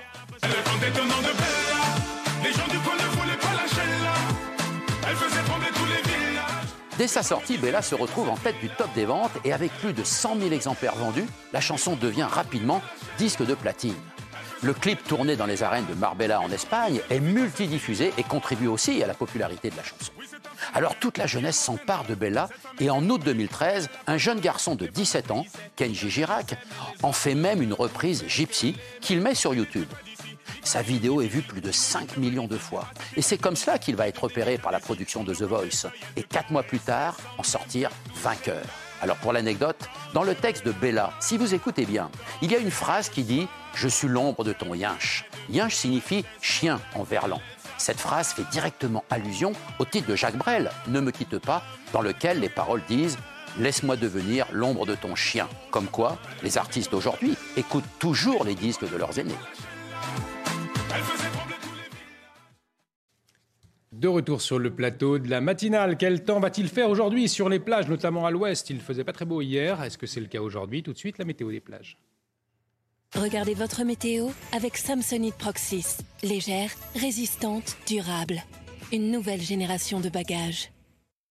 Votre météo des plages pour ce jeudi matin, eh bien c'est le parapluie qu'il faudra sortir au Touquet avec 20 degrés, 19 degrés euh, pour oser mettre les pieds dans l'eau. On poursuit avec vos plages à Quiberon ou encore à La Baule, 20 degrés sous un ciel bien gris. Et nous aurons 19 degrés à La Baule pour aller mettre les pieds dans l'eau. On poursuit avec vos plages de l'Atlantique, à La Cano ou encore à Royan, 20, 21 degrés, 22 degrés pour essayer d'aller surfer. On poursuit avec vos plages sous des conditions euh, plus anticycloniques et agréables. À Palavas, 30 degrés. L'indice UV sera de 9 et 21 degrés pour aller faire votre petite baignade quotidienne. À Cannes, un ciel plus voilé, mais 34 degrés malgré tout. 26 degrés pour aller vous baigner comme à Ajaccio. Et l'indice UV, là, sera de 9. C'était votre météo avec Samsonite Proxys. Légère, résistante, durable. Une nouvelle génération de bagages. Quoi s'attendre dans le reste du pays? Tout de suite, la météo avec Carole Zanin. La météo avec BDOR.fr. L'agence BDOR vous donne accès au marché de l'or physique. L'agence BDOR, partenaire de votre épargne. Rebonjour Carole et une météo assez exceptionnelle hier à Saint-Malo. Hein. Oui, tout à fait. Des vagues impressionnantes suite à cette tempête Patricia dont je vais vous parler euh, tout à l'heure. Des rafales de vent à plus de 100 km par heure. Alors ce matin, une bonne nouvelle tout de même, c'est que le vent va faiblir sur les côtes de la Manche, mais également sur la façade atlantique de 50 à 60 km par heure. Ça sera pareil le long des côtes de la Manche. Mais par contre, il faudra sortir le parapluie si vous êtes encore en Bretagne ou encore euh, sur le bassin parisien. Plus on va descendre vers le sud, plus nous aurons un ciel de traîne, nuages quelques averses. Et vous prendrez le petit déjeuner en terrasse. Par contre, sur les départements du sud-est, à noter Mistral et Tramontane qui se mettront déjà en place ce matin. Dans le courant de l'après-midi, on va récupérer quelques éclaircies, oui, mais on va récupérer aussi quelques orages. Nous aurons un ciel de traîne à caractère orageux, vous l'aurez compris, toujours euh, ce vent qui va être bel et bien présent sur la façade atlantique, qui va rentrer dans les terres, mais qui sera de moins forte intensité qu'hier, toujours du grand beau temps euh, sur l'île de Beauté ou encore autour du pourtour méditerranéen. Avec cela, vos températures de de, matin, de ce matin, sous la couverture nuageuse, eh bien, elles resteront en hausse, en hausse par rapport aux moyennes de saison. 14 à Brest, 13 à Aurillac et 23 pour Nice. Et dans le courant de l'après-midi, ça va encore un petit peu grimper, même si on reste dans des moyennes un petit peu justes hein, pour la saison. 20 degrés pour Paris, 21 Strasbourg, nous aurons 21 pour Lille et 33 degrés tout de même. Une chaleur non excessive du côté de Nice. C'était la météo avec BDOR.fr. L'agence BDOR vous donne accès au marché de l'or physique. L'agence BDOR, partenaire de votre épargne. Et bon réveil à tous, bienvenue si vous nous rejoignez sur CNews. À la une de l'actualité ce matin, une femme décédée alors qu'elle se baignait sur l'île d'Ouessant dans le Finistère. La quinquagénaire en arrêt cardio-respiratoire, elle n'a pu être ranimée. La façade nord-ouest de la Bretagne était en vigilance orange hier en raison d'une dépression baptisée Patricia. Conséquence des émeutes du mois dernier, la pénurie de poubelles, l'agglomération du Grand Paris Sud peine à livrer de nouveaux conteneurs et compte sur la solidarité entre communes, on va le voir. Un mois après les émeutes, Emmanuel Macron promet une initiative politique d'ampleur à la fin du mois. Le chef de l'État qui refuse de lier les violences récentes aux enjeux migratoires, il a jour ne pas exclure le passage en force sur la future loi immigration. On en parlera avec Jérémy Stubbs dans un instant. Et puis Paris demande à Niamey de s'assurer que la sécurité de son ambassade soit pleinement garantie avant une journée sous haute tension. Une semaine après le coup d'État du général Tiani, le pays commémore son indépendance face au risque d'escalade. La France et les États-Unis évacuent leurs ressortissants. L'alerte des secours en cette période estivale, le manque de vigilance des parents avec l'utilisation des téléphones portables à la plage ou à la piscine. Conséquence, eh bien, le risque de noyade augmente. On en parle. Je le disais donc, une femme est décédée alors qu'elle se baignait. Ça s'est passé sur l'île d'Ouessant dans le Finistère. La quinquagénaire était en arrêt cardio-respiratoire. Et puis en Charente-Maritime, un enfant de 10 ans a été grièvement blessé hier après-midi par la chute d'un arbre à Montpellier de Médilan. Il souffre d'un traumatisme crânien. Son pronostic vital est engagé. Et tout cela euh, à cause de la tempête. On va en parler avec vous, Carole Zanin. La façade euh, nord-ouest de la Bretagne était effectivement en vigilance orange hier en raison hein, d'une dépression importante. Oui, cette tempête, euh, Patricia Olivier, vous l'avez dit, qui s'est creusée, qui s'est formée en Irlande et qui s'est déplacée, qui a balayé le nord de la France. Hier, résultat, eh bien, des départements, quatre en tout, ont été placés sous vigilance orange, vague, submersion. Ça y est, la vigilance a été levée dans le courant de la nuit, mais nous avons eu des dégâts assez importants, des arbres arrachés, vous voyez cette, euh, ces digues complètement submergées, des houles à plus de 6 mètres. Alors ce qui a étonné euh, Météo France, c'est que la dépression, en fait, elle s'est creusée davantage.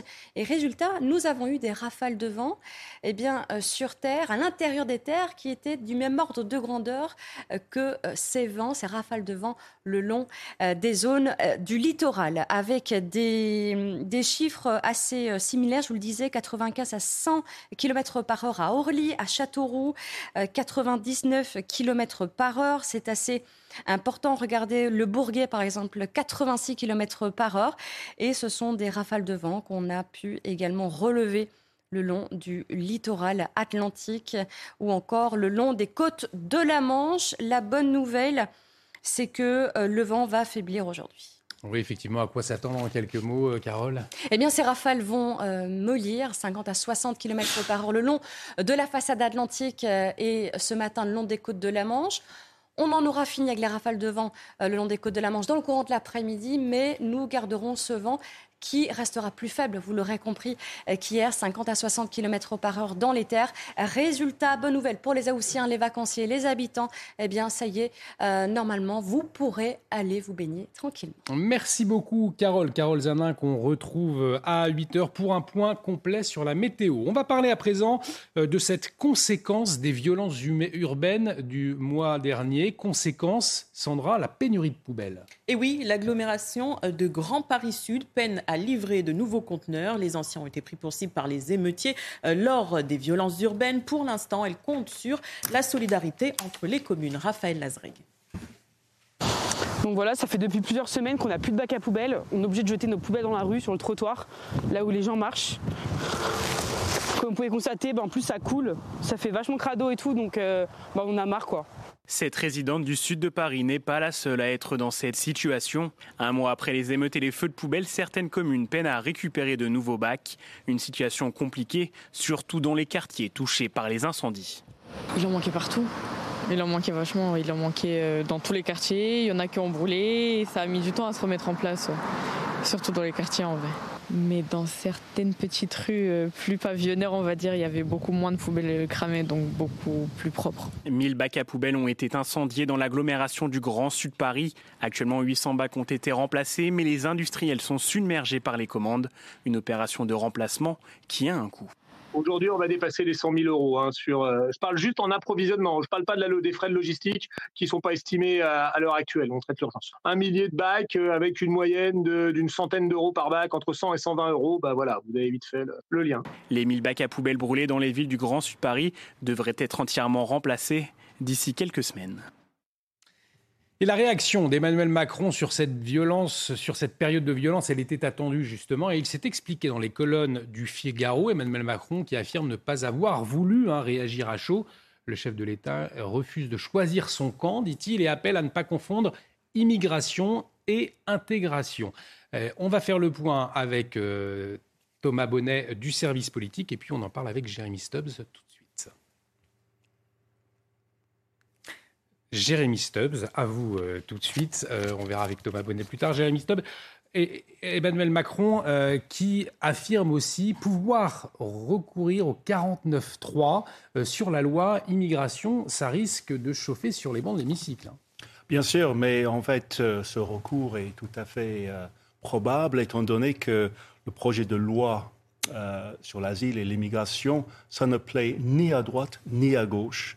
Donc, pour euh, avoir une majorité là-dessus, c'est quasiment impossible. À la fin, je pense que cette loi se réduira à une série de ce qu'on appelle des mesurettes euh, symboliques. Et quand on pense qu'un des rares objectifs fixés euh, publiquement par Emmanuel Macron en 2022, c'était la maîtrise des frontières, c'est raté, je pense. En attendant, Emmanuel Macron, euh, qui est en vacances au fort de Brégançon, on va en parler dans un instant avec vous. Jérôme Béglé, vous nous avez euh, rejoint. À tout de suite, on vous écoutera à partir de 7h50.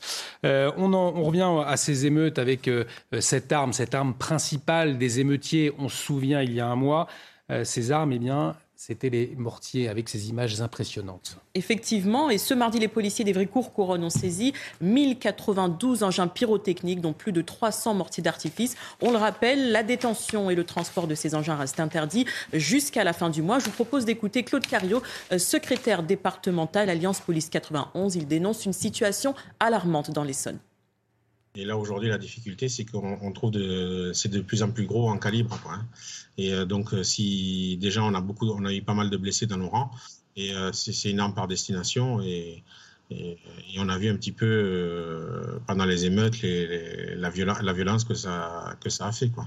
À la Grande Couronne, enfin, le département de l'Essonne notamment, on, est, on doit faire face régulièrement à ça. Et, là, aujourd'hui, c'est très compliqué. Hein. C'est très compliqué parce qu'on a une ultra-violence qui, qui est là, qui est présente. Et puis, euh, cette information ce matin, Paris demande à Niamey de s'assurer que la sécurité de son ambassade soit pleinement garantie, hein, Sandra. Oui, au même moment, l'évacuation des Français est toujours en cours au Niger. Un cinquième avion s'est posé cette nuit à Niamey. Mais pour le général Tiani, à la tête des militaires putschistes, ils n'ont aucune raison objective de quitter le Niger. Au même moment, les États-Unis ont également ordonné l'évacuation partielle de leur ambassade sur place. Et on y reviendra à 8h15 en détail avec le général Bruno Clermont, invité de la matinale. Euh, cette question, faire front contre l'arme nucléaire, est-ce possible? C'est en tout cas la demande de plusieurs auteurs de cette semaine euh, dans des revues euh, médicales. Qu'est-ce qui le pointe du doigt, Sandra? Une menace toujours plus grande et les explications de Célia Judas. Général Bruno Clermont. effectivement, cette crainte de ces médecins concernant la menace de l'arme nucléaire, elle est effectivement très importante aujourd'hui? Demander la, suppression de l'arme nucléaire, c'est un peu comme demander la suppression de la faim dans le monde ou la suppression du cancer. Aujourd'hui, on, assiste plutôt à la modernisation des arsenaux nucléaires des puissances dotées et non dotées. Hein. Il y a deux types de puissances, celles qui officiellement ont le droit d'avoir des armes nucléaires, la France en fait, partie, celles qui en ont, mais en fait on ne reconnaît pas leur existence, mais on sait qu'elles en ont, et puis celles qui voudraient en avoir. On constate deux choses, deux tendances, c'est la modernisation d'une part, et le fait que la guerre en Ukraine a bien montré qu'un pays qui avait des armes nucléaires et qui ne l'a plus, il devient extrêmement vulnérable, donc ça a plutôt tendance à motiver les pays qui ne l'ont pas à avoir l'arme nucléaire. Maintenant, ceci étant dit, tous les États dotés reconnaissent que dans le fameux traité de non-prolifération, il y a un article 6 qui dit que on doit aller vers le désarmement total, nucléaire et complet, si ce n'est que les conditions ne sont pas réunies. Et aujourd'hui, en 2023, elles sont encore beaucoup moins réunies qu'il y a quelques années. Donc on est plutôt dans la prolifération nucléaire maîtrisée, hein, en tout cas, euh, plutôt que dans le, retrait des armes nucléaires euh, de l'ensemble de la planète. Et dans un contexte géopolitique toujours plus incertain. Merci, Général Bruno Clermont. Euh, on revient en France à présent avec ces Français qui achètent moins de viande mais ils en consomment plus, hein, Sandra. Oui, 84,9 kg par habitant en 2021, 85,2 l'année suivante. Ils en mettent moins dans leur caddie, mais vous allez le voir qu'ils se rattrapent au restaurant ou encore à la cantine. Charles Pousseau et Mathilde Couvillé-Fort. 85,2 kg de viande, c'est la consommation moyenne d'un Français en 2022. C'est 0,5% de plus qu'en 2021.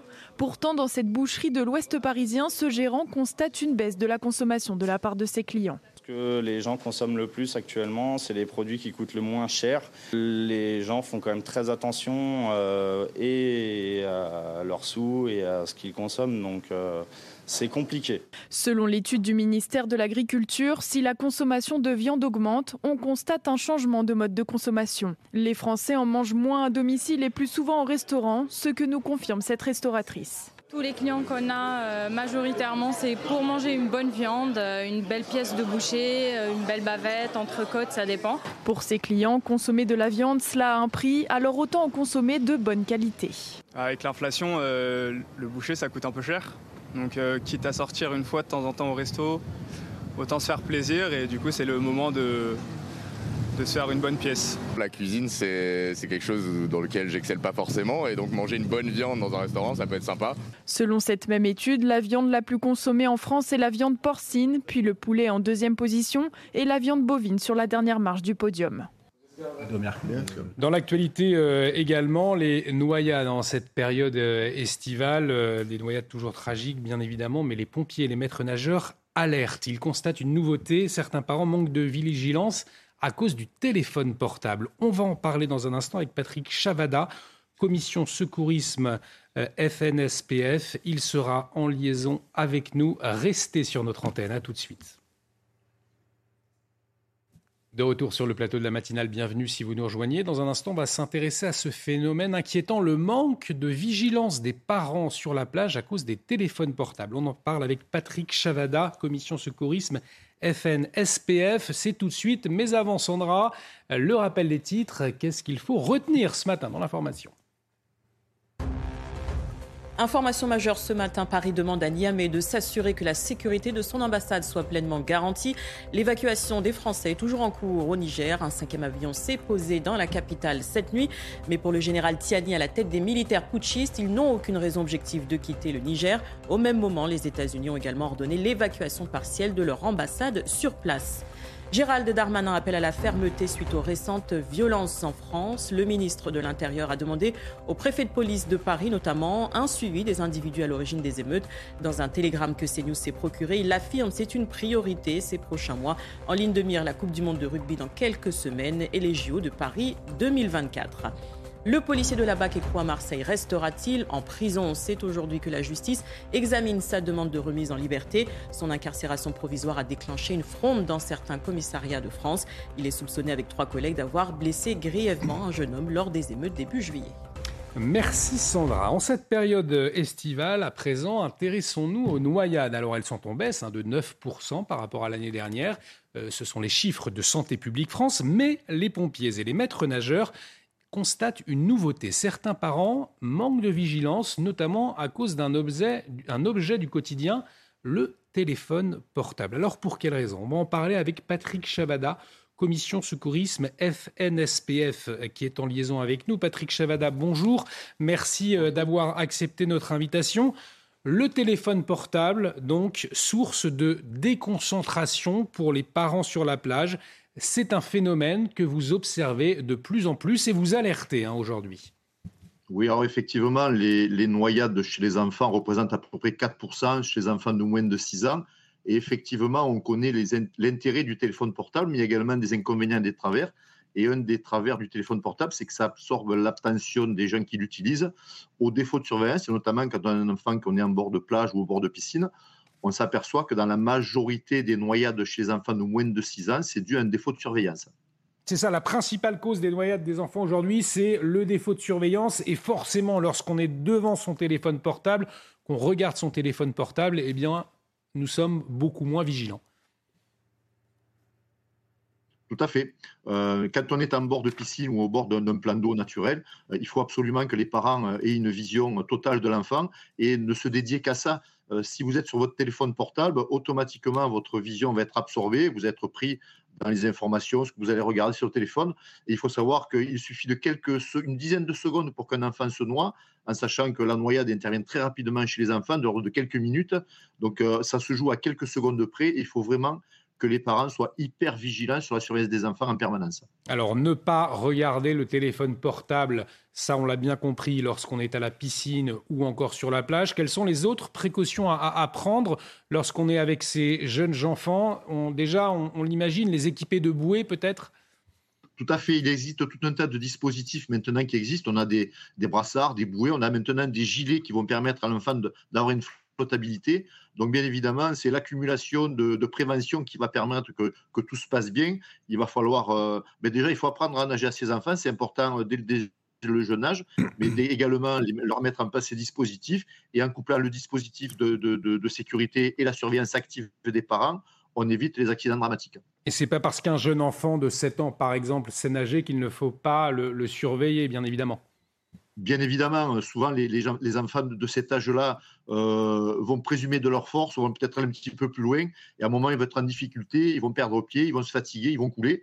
Et si les parents ne sont pas soit dans l'eau avec eux en permanence, ou soit en train de les surveiller, on, risque l'accident dramatique. Alors, on a vu dans l'actualité des drames. Euh, les terribles drames de, noyades hein, depuis le début des vacances. Néanmoins, on note une baisse de, de noyades, 9%, nous dit Santé publique France.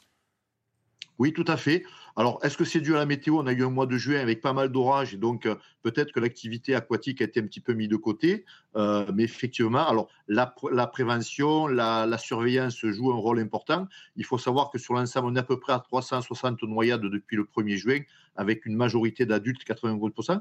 Il ne faut pas non plus négliger les personnes âgées. Souvent, on a des noyades sur des personnes âgées, soit qui font des malaises dans l'eau, ou soit qui vont présumer de leur force et qui vont, qui vont se noyer. Donc les deux populations qui sont vraiment à surveiller quand on est en, milieu aquatique, ce sont les jeunes enfants, mais également les personnes âgées. Et on le répète donc ce matin lorsque nous sommes à la plage avec nos jeunes enfants, ne pas regarder le téléphone, euh, nos, téléphones portables, effectivement. Euh, cela entraîne un manque de vigilance. Merci pour euh, vos conseils. Merci Patrick Chavada, je le rappelle, commission secourisme FNS Restez avec nous sur CNews. Dans un instant, on va parler politique avec vous, Jérôme Béglé, le couple Macron qui a pris ses quartiers d'été au fort de Brégançon, un lieu, Jérôme, qui n'a pas plu à tous les, présidents. Hein. C'est ce que vous allez nous dire dans un instant. Restez avec nous sur CNews. Et vous faites bien, puisque c'est l'édito politique de Jérôme Béglé. On va parler du fort de Brégançon. Bonjour, euh, mon cher Jérôme. le couple Macron, effectivement, hein, a pris ses quartiers d'été là-bas au fort de Brégançon. C'est la résidence estivale des chefs d'État. Un lieu, Jérôme, qui n'a pas plu à tous nos, nos présidents, finalement. Non, alors cette forteresse médiévale dont certains murs datent quand même du XIIIe siècle est la résidence d'été de nos présidents depuis 1964. Le général de Gaulle y réside une première fois le 24 août 1964, lorsqu'il vient assister aux cérémonies commémorant le 20e anniversaire du débarquement en Provence. Mais il y passe une nuit cauchemardesque. Euh, le lit est trop petit, il est obligé de dormir en chien de fusil, et il est en plus victime d'une attaque de moustiques. Il n'y remettra plus les pieds, mais il reste convaincu qu'il faut que ses successeurs aient un endroit officiel où passer l'été. Ce sera donc le fort de Brégançon. On rénove la bâtisse pour la rendre un peu plus habitable. Le couple Pompidou s'y rendra vraiment assidûment, été comme hiver d'ailleurs, et fera décorer quelques pièces de Brégançon. Quoique moins assidu, Valéry Giscard d'Estaing l'utilisera souvent. François Mitterrand, pendant ses 14 ans, n'y mettra pour ainsi dire jamais les pieds, au contraire de Jacques Chirac, qui y passera à peu près tous les étés. Nicolas Sarkozy lui préféra la résidence voisine du Cap-Nègre, distante de quelques dizaines de kilomètres, moins enclavée et surtout propriété de son épouse et de la famille de son épouse, Carla Brunier. François Hollande voulant jouer au président normal, il vint avec Valérie Trierweiler l'été de son élection, avant euh, de s'y sentir totalement prisonnier, n'est pas aimé l'endroit et donc finalement il déserta. Brigitte et Emmanuel Macron y reviennent tous les ans avec leur famille. Sachez un truc amusant que pour accéder au fort, les présidents doivent passer par une propriété privée qui appartient au grand-duc, à la famille du grand-duc de Luxembourg. Comme quoi, on n'est jamais chez soi. Et le fort de Brégançon, qui doit euh, détenir quelques secrets, est-ce que la résidence a été le lieu euh, de scènes et de tableaux politiques? Oui, quelques-uns. Alors d'abord, plusieurs présidents y ont reçu leurs homologues. C'est une marque d'estime et de proximité, car le rituel est évidemment moins pesant qu'à l'Élysée. Alors François Mitterrand y a accueilli Helmut Kohl, euh, Jacques Chirac, le président algérien Bouteflika, Emmanuel Macron, plus près de nous, Theresa May, l'ancienne première ministre anglaise, euh, Angela Merkel ou Vladimir Poutine. Alors à l'été 1976 se déroula à Brégançon la scène de la rupture entre Valéry Giscard d'Estaing et Jacques Chirac. Celui-ci fut invité à déjeuner avec Bernadette et eut la surprise de constater que le prof de ski nautique de la famille Giscard avait également été convié. Évidemment, il était très vexé. Et, Chirac prétendit également que VGE était assis sur un fauteuil, tandis que les autres invités devaient se contenter de tabourets. Alors, humilié, il annonça quelques jours plus tard euh, sa démission. Alors, il a fallu attendre les années 2000 pour euh, découvrir un petit film tourné en Super 8 qui montrait effectivement la présence du prof de ski nautique, mais démentait la version du fauteuil présidentiel. Tout le monde était sur les chaises les mêmes chaises. Jacques Chirac utilisa euh, à des fins de communication en montrant sa complicité notamment avec son petit-fils Martin et en assistant avec son épouse Bernadette à beaucoup de messes à Bormes-les-Mimosas, la commune euh, sur laquelle réside le fort. la résidence est également utilisée à la fin de l'été pour montrer que les, que les présidents préparent la rentrée, qu'ils travaillent déjà et reçoivent les ministres importants ou euh, le chef du gouvernement. Sachez enfin que, pour ceux que ça intéresse, le fort est ouvert à la visite une poignée de jours dans l'année, évidemment, quand le couple présidentiel n'y réside pas. Merci beaucoup, Jérôme. Passionnant, croustillante, hein, ces petites anecdotes. Si vous voulez les euh, réentendre, c'est sur notre site internet www.cnews.fr. C'était l'édito politique de Jérôme Béglé. Alors, quel temps va-t-il faire justement? Bah, au fort de Brégançon Tiens, tout de suite, la météo. La météo avec BDOR.fr. L'agence BDOR vous donne accès au marché de l'or physique. L'agence BDOR, partenaire de votre épargne.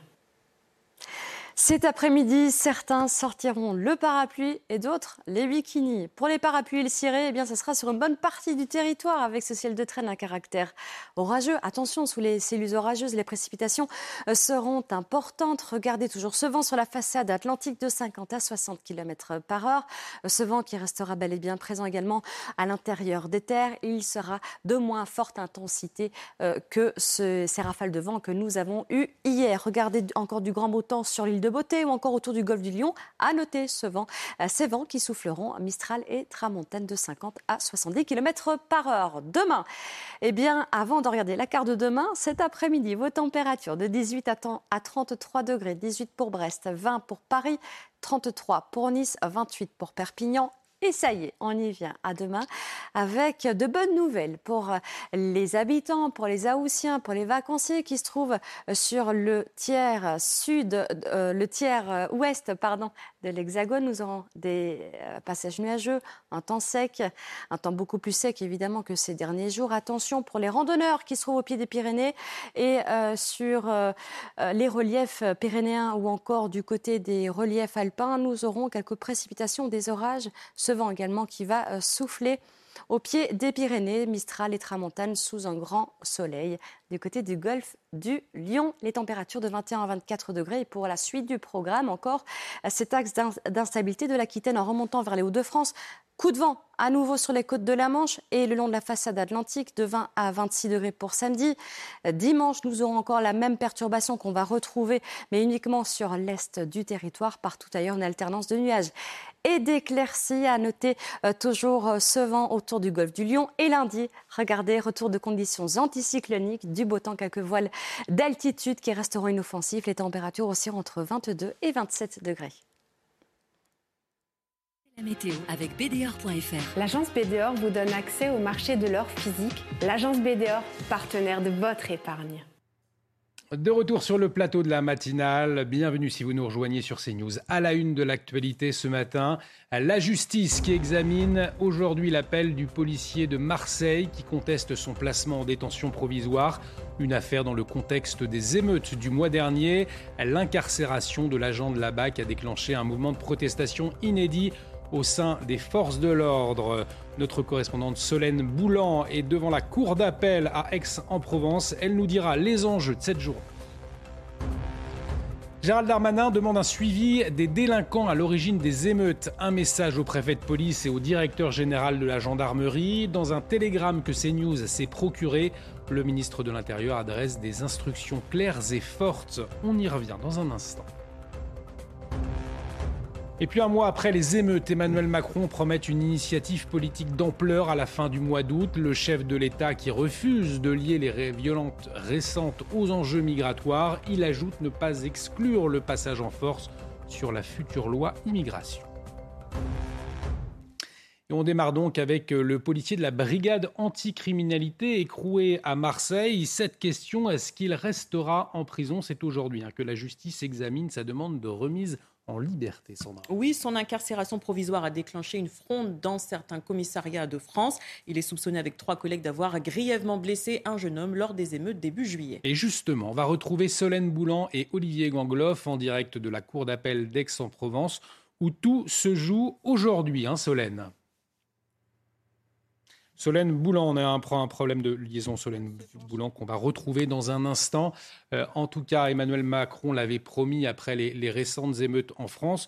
Le retourne à l'ordre. Solène Boulan, vous êtes donc en direct de la Cour d'appel d'Aix-en-Provence. C'est là-bas que tout se joue hein, aujourd'hui. Tout à fait. Je disais donc que les magistrats devraient se pencher euh, sur le dossier à partir euh, de 8h30 pour examiner euh, l'appel du policier qui conteste son placement en détention provisoire. Lui qui a déjà passé 14 jours à l'isolement. Il est soupçonné, vous l'avez dit, d'avoir grièvement blessé un jeune homme à la tempe avec un tir de LBD. C'était à Marseille dans la nuit du 1er au 2 juillet dernier. Selon le juge d'instruction, il a donc été placé en détention provisoire pour éviter toute pression euh, sur la victime et tout risque de contestation. Euh, la Cour d'appel décidera donc euh, de ce maintien en détention provisoire ou non, mais la décision ne sera pas forcément connue cet après-midi puisque les juges ont jusqu'à 10 jours pour rendre leur décision. Merci beaucoup Solène pour toutes ces précisions. Solène Boulan qu'on retrouvera tout au long de la journée sur CNews en duplex de la Cour d'appel d'Aix-en-Provence avec Olivier Gangloff, on en parlera hein, euh, à 8h30 avec Bruno Bartuccetti, secrétaire national unité SGP Polyzone Sud, qui sera euh, en liaison avec nous.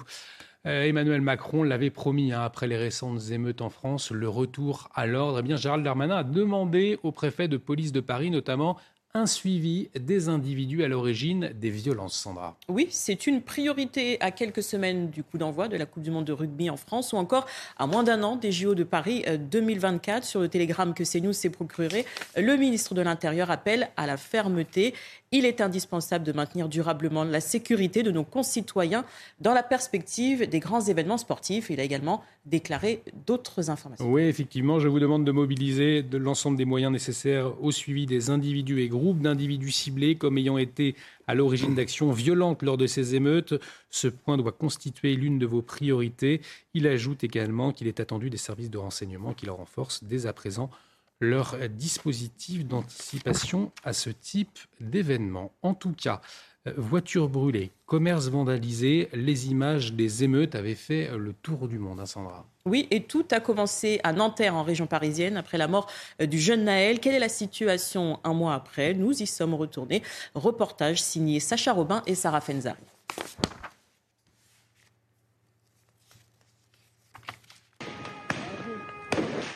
C'était le 28 juin dernier. Aujourd'hui, un mois après les émeutes, de nombreux commerces sont toujours fermés à Nanterre, qui, comme de nombreuses communes en France, tentent de réparer les dégâts.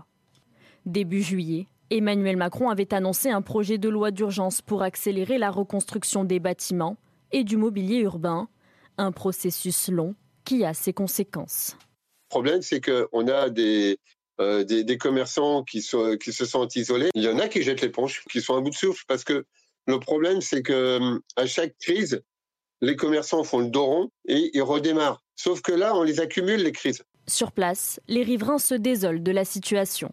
Si, si, ça, fait mal au cœur quoi, pour, euh, bah, pour tous les habitants d'ici. Bah, ça doit prendre le temps que ça doit prendre, j'imagine, oui. J'espère juste que pour les gens, ils ont été relogés. À Nanterre, comme partout en France, plus de 200 commerces ont été entièrement pillés, 300 agences bancaires détruites, 250 bureaux de tabac touchés. Le patron du MEDEF a estimé à plus d'un milliard d'euros les dégâts pour les entreprises. Et la réaction d'Emmanuel Macron sur cette période de violence, eh bien, elle était euh, attendue. Hein. Il s'est expliqué dans les colonnes du Figaro, Sandra. Oui, il affirme ne pas avoir voulu réagir à chaud. Le chef de l'État refuse de choisir son camp et appelle à ne pas confondre immigration et intégration. Jérémy Stubbs, le chef de l'État, qui a également ajouté ne pas exclure un recours euh, au 49.3, c'est-à-dire un recours euh, en force pour la loi immigration. La prochaine loi immigration tant attendue, euh, ça risque de provoquer quelques réactions, quelques crispations à cette sortie du chef de l'État. Oui, oui, bien sûr. Mais en fait, euh, son problème, c'est qu'il n'y a pas de majorité, surtout pas pour cette loi sur l'immigration à, l'Assemblée. Donc le 49-3, c'est un peu la, chanson préférée du gouvernement. Et euh, à la, fin, cette loi sur l'asile et l'immigration se réduira à une série de mesurettes euh, symboliques et euh, on, ne verra pas la maîtrise des frontières qu'évoquait Emmanuel Macron l'année dernière. Et d'ailleurs, il ne voit pas de, lien entre l'intégration et l'immigration. Donc, on a l'impression de se trouver face à une série purement d'exercices rhétoriques. Et on suivra tout cela, bien évidemment, de très près. Merci Jérémy Stubbs. On en vient à présent à un phénomène euh, qui prend de l'ampleur en France, à un triste phénomène, les abandons d'animaux de compagnie, Sandra. Oui, et les refuges de la SPA sont déjà saturés. Ils ont recueilli 12 181 animaux entre le 1er mai et le 31 juillet dernier. Fabrice Elsner, Aminat Adem et Célia Judas nous emmènent dans l'un des 63 refuges de France à Plaisir dans les Yvelines. Maman, petit père, viens là, viens de Derrière cette grille, Tismo a du mal à tenir en place. Arrivé il y a deux jours, il a été abandonné par sa propriétaire qui ne pouvait plus subvenir à ses besoins. C'est toujours euh, déchirant hein, euh, de penser à ce, que, ce qui passe par la tête du chien au moment où il arrive chez nous, qui se retrouve derrière les barreaux, il n'a rien demandé. Cet été, les refuges de la SPA sont une fois de plus saturés. S'ajoute à cela la baisse des adoptions. Les gens vont être moins euh, tentés pour l'adoption parce qu'ils ont déjà projeté le vacances, ce qui est raisonnable aussi. Donc c'est une période compliquée puisque voilà, il y a un flux plutôt d'entrée et moins de sortie. Intéressés, certains visiteurs viennent sur place pour se renseigner, mais restent souvent indécis à cause du désagrément. Euh, de, euh, alors d'une part, on va à un endroit, euh, il y a les plages qui sont interdites aux chiens, les locations qui sont interdites aux chiens. Donc un chien, ça demande beaucoup d'attention, beaucoup d'affection. Il est là pour qu'on s'en occupe. Donc si justement mon style de vie n'est pas forcément compatible avec les attentes d'un animal, c'est pour ça que c'est important de poser des questions avant justement de concrétiser son processus d'adoption. En fait. Élise, elle, a sauté le pas et vient d'adopter Nala, cette chienne de 4 ans. Je suis très heureuse d'être euh, sa nouvelle maîtresse. Ce sera en réalité sa quatrième vie et j'espère euh, sa dernière et la plus heureuse. Actuellement, près de 8000 animaux sont accueillis dans les refuges de la SPA, un chiffre rarement vu à cette période. Dans l'actualité également, euh, la situation euh, au Niger, bien évidemment. On va y revenir dans un instant avec notre invité, le général Bruno euh, Clermont. On reviendra en détail hein, sur la situation, je vous le rappelle, au Niger renversé par un coup d'État, les conséquences pour la France, notamment d'un point de vue militaire. C'est tout de suite sur CNews. Restez avec nous. Tour sur le plateau de la matinale, bienvenue si vous nous rejoignez. Dans un instant, l'interview de la matinale avec le général Bruno Clermont. On reviendra largement sur la situation au Niger. Mais avant, le rappel des titres avec vous, Sandra Chiombo. Le policier de la BAC écroué à Marseille restera-t-il en prison? C'est aujourd'hui que la justice examine sa demande de remise en liberté. Son incarcération provisoire a déclenché une fronde dans certains commissariats de France. Il est soupçonné avec trois collègues d'avoir grièvement blessé un jeune homme lors des émeutes début juillet. Le maire de Fréjus interdit la baignade en burkini à la plage. Un arrêté a été publié hier. Les deals souhaitent garantir la sécurité des baigneurs et ne pas compliquer les opérations de sauvetage en cas de noyade. Maire de Fréjus depuis avril 2014, David Rachlin avait déjà pris un arrêté similaire l'année dernière. On l'appelle Peresetus et Colossus, ça signifie la baleine colossale du Pérou. Cet ancêtre de la baleine bleue pourrait battre un record, celui de l'animal le plus lourd de tous les temps. Son poids moyen a été estimé à 180 tonnes par une équipe de scientifiques. Les premiers fossiles du mastodonte ont été découverts au Pérou en 2010. Merci Sandra Chiombo. Général Bruno Clermont, bonjour. On va revenir en détail avec vous ce matin sur la situation au Niger. On le rappelle, renversé par un coup d'État il y a quelques semaines et des conséquences bien évidemment euh, pour la France, des conséquences notamment d'un point de vue militaire. On va y revenir. Euh, aujourd'hui, c'est la commémoration de l'indépendance euh, du Niger. On le rappelle, le Niger, ancienne colonie française. On peut parler d'une journée à haut risque? Je pense que le calendrier, de ce point de vue-là, ne sert pas les intérêts de la France, puisque le, le coup d'État, il a eu le 26 juillet. Il y a eu des manifestations importantes le 30 juillet avec des attaques de l'ambassade pratiquement directes. Et là, quelques jours après, euh, on est le 3 août et c'est le jour où on va pouvoir, en quelque sorte, euh, les opposants à la France mobiliser euh, des émeutiers pour marquer leur désagrément et, leur volonté de, voir la France quitter le Niger. Donc c'est une des raisons pour lesquelles, sans doute, on a accéléré l'évacuation des ressortissants, on y reviendra, mais également, il est, il est tout à fait probable qu'on ait renforcé la sécurité de notre ambassade à Niamey. Hier soir, quatrième euh, avion français a atterri à Niamey. 992 euh, personnes évacuées, 560 euh, Français. Les États-Unis ont ordonné, elles aussi, l'évacuation partielle de leur ambassade au Niger. Hein. Pour le général Tiani, à la teinte de la junte militaire, les Français, je vais le citer, n'ont jamais été l'objet de la moindre menace, n'ont aucune raison objective de quitter le Niger. Par conséquent, est-ce qu'on peut imaginer que les pays de l'Afrique de l'Ouest, finalement, préparent une opération militaire pour chasser le général Tiani, euh, même si la CDAO dit que c'est une en dernière option, d'où euh, ces dernières heures l'évacuation des Français? Est-ce que ça peut être un scénario envisageable? Alors d'abord, euh, on, va, reparler de l'évacuation des Français, puis des, ressortissants étrangers. Elle a fonctionné extrêmement bien, puisqu'en 24 heures, il y a eu cinq rotations d'avions euh, des avions de transport stratégique de l'armée de l'air qui ont évacué à peu près la moitié de ressortissants français et binationaux et, la moitié de ressortissants étrangers, une dizaine de pays. donc la France et l'armée de l'air ont montré à nouveau leur savoir-faire dans la capacité à réagir très vite à une situation de crise. Maintenant, cette évacuation, elle n'était pas obligatoire, elle était sur la base du volontariat.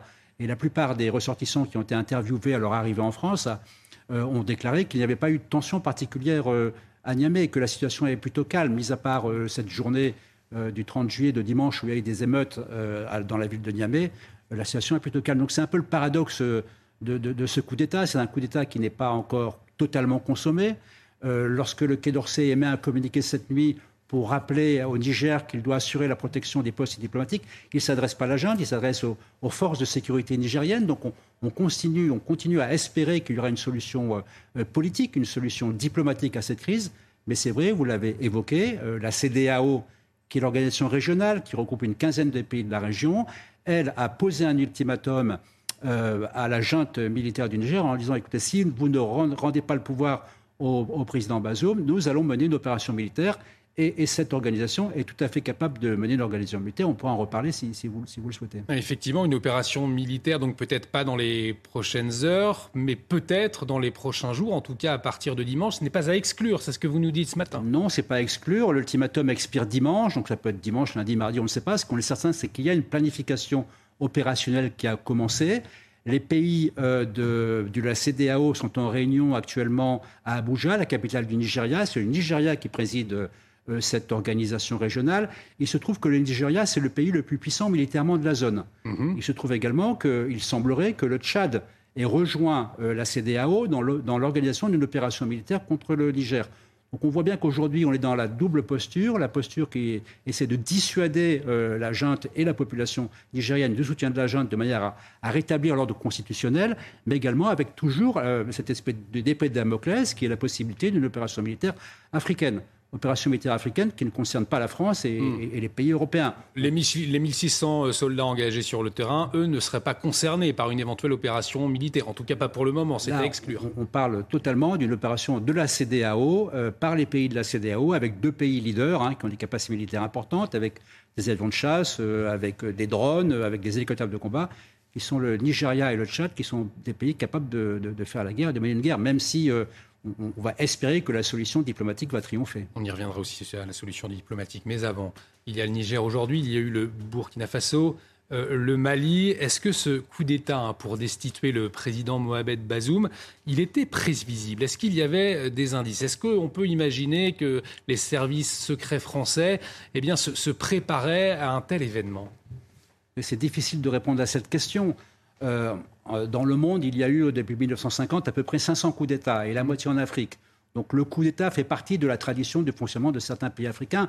On le sait, c'est comme ça, mais néanmoins, il y a une différence entre le Niger euh, et, le Mali et le Burkina Faso, c'est qu'au Niger, la situation, euh, la relation politique, la relation militaire entre le gouvernement nigérien, le gouvernement français, l'Union européenne euh, les, soldats français et les soldats fonctionnaient très bien. Hmm. Donc il n'y a pas eu réellement de, euh, préavis, alors que, et par exemple, au Niger, il n'y a pas eu d'activisme identifié euh, des Russes et de Wagner pour pousser les Français au dehors du Niger, ce qui avait été le cas au Burkina Faso et ce qui avait été le cas au Mali. Donc la situation est différente. Donc la surprise est très importante, et beaucoup plus importante au cas au Niger qu'elle ne pouvait l'être au Mali et au Burkina Faso. L'influence russe au Niger est moindre que celle au Mali ou au Burkina Faso? Les services américains, et je pense que les services français disent à peu près la même chose, c'est qu'il n'y a pas eu euh, de volonté de la, de, la Russie, de Wagner en particulier, de retourner la situation euh, en faveur euh, contre les Français. Maintenant que la Russie profite de la situation, mm. de, la bonne aubaine qui est ce coup d'État pour pousser les Français dehors, c'est possible. Rappelons quand même que entre le Mali et le Burkina Faso, il y a eu la, le coup de force de Prigogine, Hein, qui tout d'un coup s'est trouvé euh, avec un contrat sur sa tête et qui n'a dû son salut et, en fait le fait qu'il n'ait pas été tué euh, au président de la Biélorussie. Donc aujourd'hui, Wagner est plutôt dans les camps retranchés euh, au, pardon, au Niger et pardon, au Burkina Faso et au mm. Plutôt qu'en train d'être conquérante en, direction du Niger. Mohamed Bazoum, le président nigérien élu démocratiquement à 55%, euh, c'était en février 2021. Euh, c'est un, pro-français, proche euh, d'Emmanuel Macron. Cette proximité, au fond, est-ce qu'il y a un, contrat entre la France et le Niger? Emmanuel Macron ne, peut pas lâcher le Niger aujourd'hui? C'est vrai que le, fait que le Niger est un pays important, un pays stratégique, sa position au centre du Sahel, entre l'Afrique saharienne, l'Afrique subsaharienne et l'Afrique du Nord est stratégique. Donc c'est un pays important et c'est un pays qui a réussi un, challenge démocratique qui est d'avoir un président élu, mmh. un président qui, avec 55%, qui est un président élu qui vient d'une minorité euh, au Niger, puisqu'il est arabe, 3% de la population. Et, donc c'est un caractère très particulier qui n'est pas si fréquent que ça en Afrique. Donc une démocratie qui fonctionne. Et c'est parce que cette démocratie fonctionne que euh, la volonté de la France est de faire en sorte qu'une démocratie qui fonctionne euh, et qui a montré qu'elle qu'elle pouvait être efficace avec toutes les limites qu'on connaît aux pays africains. Euh, il, faut faire tout, il faut tout faire pour la maintenir au pouvoir. Sinon, c'est l'échec total de toutes les démocraties en Afrique. On entend certains euh, dire, puisque les Africains ne veulent plus de nous aujourd'hui, eh bien que la France quitte l'Afrique, concentrons-nous peut-être un peu plus sur l'Europe. Est-ce que ce serait une, une, erreur, au fond, de quitter l'Afrique aujourd'hui, selon vous? On ne peut pas quitter l'Afrique pour, pour, plein de raisons. les raisons géographiques nous sommes séparés de l'Afrique par euh, les 5 km d'île de Gibraltar. Euh, nous avons une Afrique qui, qui, va avoir une explosion démographique. Aujourd'hui, il y a un milliard d'Africains dans 55 États. En 2050, il y a dans 25 ans, il y aura peut-être, il y aura presque 3 milliards d'Africains. Donc, si on n'aide pas l'Afrique à se développer, euh, on ne pourra pas faire abstraction de l'Afrique. L'Afrique, c'est notre grand voisin. Et c'est le voisin qui se trouve dans une situation stratégique démographique géopolitique euh, qui évidemment a des conséquences sur l'Europe. On le mm. voit euh, dans le terrorisme, on le voit dans l'immigration. Donc il n'y a, aucun moyen, on ne peut pas abandonner l'Afrique. Et la France a un rôle à jouer peut-être de manière différente de celui qui a été le sien jusqu'à présent, mais la France, l'Union européenne, tous les pays ont un rôle, leur sécurité va dépendre de la stabilité de l'Afrique. Justement, est-ce qu'il ne faut pas repenser nos liens avec l'Afrique? Vous l'évoquiez tout à l'heure, il y a cette propagande russe, cette propagande euh, chinoise qui entendent bien, hein, on l'imagine, se substituer à, la présence française. Euh, comment repenser nos liens justement avec le continent africain? C'est compliqué parce qu'il y a eu en fait plusieurs périodes dans l'Afrique. Il y a eu avant la colonisation, il y a eu la période de la colonisation, la période de la décolonisation dont on sort 60 ans après, et un nouveau partenariat à construire entre les anciens colonisateurs et, les pays africains. Mais c'est dans ce partenariat dans lequel euh, chacun respectera la souveraineté des, États qu'on arrivera à trouver une, voie pour éviter que ces pays tombe dans l'autoritarisme ou, dans, la, dans, la main des, Russes ou des Chinois qui n'ont qu'un intérêt, c'est les piller, c'est pas de les aider à se développer. N'oublions pas que les raisons pour lesquelles on a colonisé, même si ce mot aujourd'hui n'est pas très agréable à prononcer, c'était pour porter la civilisation et, l'humanité dans ces pays. C'était pas pour pas pour piller leurs ressources. Donc on a besoin d'aider l'Afrique à se développer. L'avenir des Africains doit être en Afrique. On a un rôle à jouer. Tout le monde a un rôle à jouer. Et pour ça, il faut commencer. Et c'est pour ça que c'est important le lien entre le développement et la politique. Il faut euh, commencer par lutter contre les groupes armés terroristes qui sont mm. en train de transformer l'ensemble de l'Afrique de l'Ouest un champ de bataille euh, épouvantable euh, parce qu'après le Niger, il y a d'autres pays qui seront visés. Hein. On voit le Nigeria, 210 millions d'habitants, le Nigeria. Euh, le Cameroun commence déjà à, bouger, la Côte d'Ivoire, enfin toute l'Afrique de l'Ouest peut éclater sous la pression de ces groupes djihadistes qui, ont, une, idéologie très forte et des méthodes très violentes. Et on le constate, l'opération Barkhane, elle n'a pas permis hein, euh, d'endiguer ce phénomène de, terrorisme et, de, djihadisme. quelles leçons on doit tirer aujourd'hui euh, de, cette situation? Et moi, je voudrais relativiser à revenir sur, en fait, euh, l'opération Barkhane, elle atteint les objectifs qui ont été fixés, c'est-à-dire d'éviter que le cancer du djihadisme euh, islamique, du terrorisme qui serait répand dans l'Afrique, puisse avoir des métastases qui la détruisent très rapidement. Pourquoi le Niger aujourd'hui est fragilisé du point de vue des groupes armés terroristes? C'est parce qu'on a quitté le Mali et le Burkina Faso. Donc les groupes terroristes ont proliféré dans ces deux pays et aujourd'hui on a accéléré la vulnérabilité du Niger.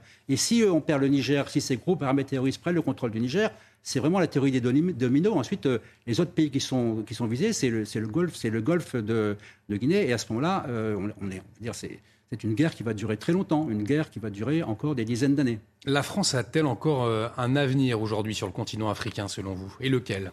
Je pense que la France a, l'avenir des liens historiques qu'elle a créés avec ces pays. Il y a des, aspects noirs de ces liens historiques, mais il n'y a pas que des aspects noirs de ces liens historiques. Nous avons aussi aidé ces pays à se développer au travers de l'éducation, euh, au travers du développement économique. Euh, et donc c'est ça qu'il faut continuer, avec l'aide de l'Union européenne probablement, dans une logique dans laquelle il devient indispensable de respecter la souveraineté de ces pays et de ne pas se sentir obligé d'appliquer à ces pays des démocraties à l'occidentale dont on voit bien d'ailleurs par ailleurs qu'au niveau occidental, elles ont des limites. Hein. Quand on voit les démocraties américaines, on peut quand même s'inquiéter. Euh, donc, euh, il n'y a pas un modèle de démocratie à appliquer aux Africains. Euh, L'Afrique a, des, enjeux particuliers. Il faut les aider à se développer. Il ne faut pas piller leurs ressources. Il faut lutter contre la corruption. Hein. je pense que c'est le point principal. Le malheur des Africains, il vient malheureusement d'abord des Africains. Et, et donc l'avenir de la France est, se joue également euh, au Mali. Et dernier point, je pense que c'est important, euh, en Afrique, pardon, dernier point, je pense qu'il y a pas mal de militaires qui nous écoutent. Moi, je pense qu'il faut saluer l'action des militaires mm. de l'armée française depuis dix ans, qui ont mené des opérations dans des conditions incroyables. C'est une zone grande comme l'Europe, avec, euh, avec 5000 hommes. Ils ont éliminé des chefs terroristes, ils ont éliminé un grand nombre de combattants, ils ont sauvé la vie de nombre de civils, et ils ont libéré une quinzaine d'otages. Donc le bilan de Barkhane, le bilan des forces françaises en Afrique, il n'est pas négatif. Il est simplement que l'Afrique, c'est compliqué et qu'il faut absolument qu'on change de politique. Effectivement, on salue tous les militaires qui nous regardent. Peut-être un, dernier mot à quoi il faudra être attentif dans les prochaines heures, les prochains jours au Niger? Ah, Vraiment, je pense que tout, tout, le monde est, d'accord sur le fait que, le fait que le, Niger bascule dans cette logique de coup d'État, ce serait une catastrophe. Hein, parce que là, on accélère mmh. la des dominos. Ça obligera les Français à quitter le Niger, donc à se replier sur le Tchad. Euh, et, donc on, ne pourra plus lutter avec les, pays en question contre ces groupes armés terroristes qui vont très rapidement euh, s'approcher du golfe de Guinée. Et, là, les combats seront, seront, de plus en plus violents et de plus en plus difficiles pour les populations. Je rappelle que les principales victimes de tout ça, hein, ce sont les populations africaines mm. qui souffrent. Il y a des dizaines de milliers de morts qui sont les conséquences des groupes terroristes dans cette région-là. Et j'aimerais terminer par un point qui est important, c'est que moi j'ai une grande admiration pour les femmes africaines. Hein, parce qu'en Afrique, on voit bien que, l'Afrique repose sur le courage des femmes africaines. Et donc, euh, je, pense qu'il faut saluer euh, le, courage de ces femmes euh, qui, portent ces pays et qui également ont un rôle à jouer dans, la, capacité de l'Afrique à, bâtir un, avenir. Il nous reste encore quelques secondes, mon, général. Ce sentiment anti-français, il est si développé que cela au Niger ou pas? Ou alors c'est le fait de quelques groupuscules? Le sentiment anti-français au, Niger, il n'était pas évident.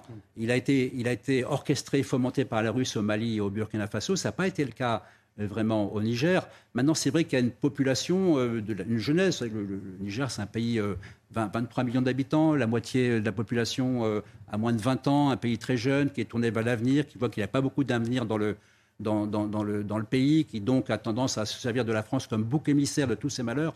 Mais la France n'a pas, il n'y a pas de raison pour que la France soit le bouc émissaire des, des malheurs des pays africains. Euh, la France a fait des erreurs, mais la France est aux côtés des Africains depuis bien longtemps. Et je rappelle que si la France a été libérée en 1945, hein, mm. c'est grâce d'abord aux, troupes africaines. Donc nous avons une relation extrêmement importante et extrêmement charnelle entre l'Afrique francophone et la France. Il faut maintenir cette relation. Euh, autant que faire se peut. Un grand merci, euh, mon général, pour cet éclairage, éclairage passionnant euh, et, décryptage sur la situation au Niger. Le général Bruno Clermont, une interview à revoir sur notre site internet www.cnews.fr. Restez avec nous, la matinale continue tout de suite sur CNews.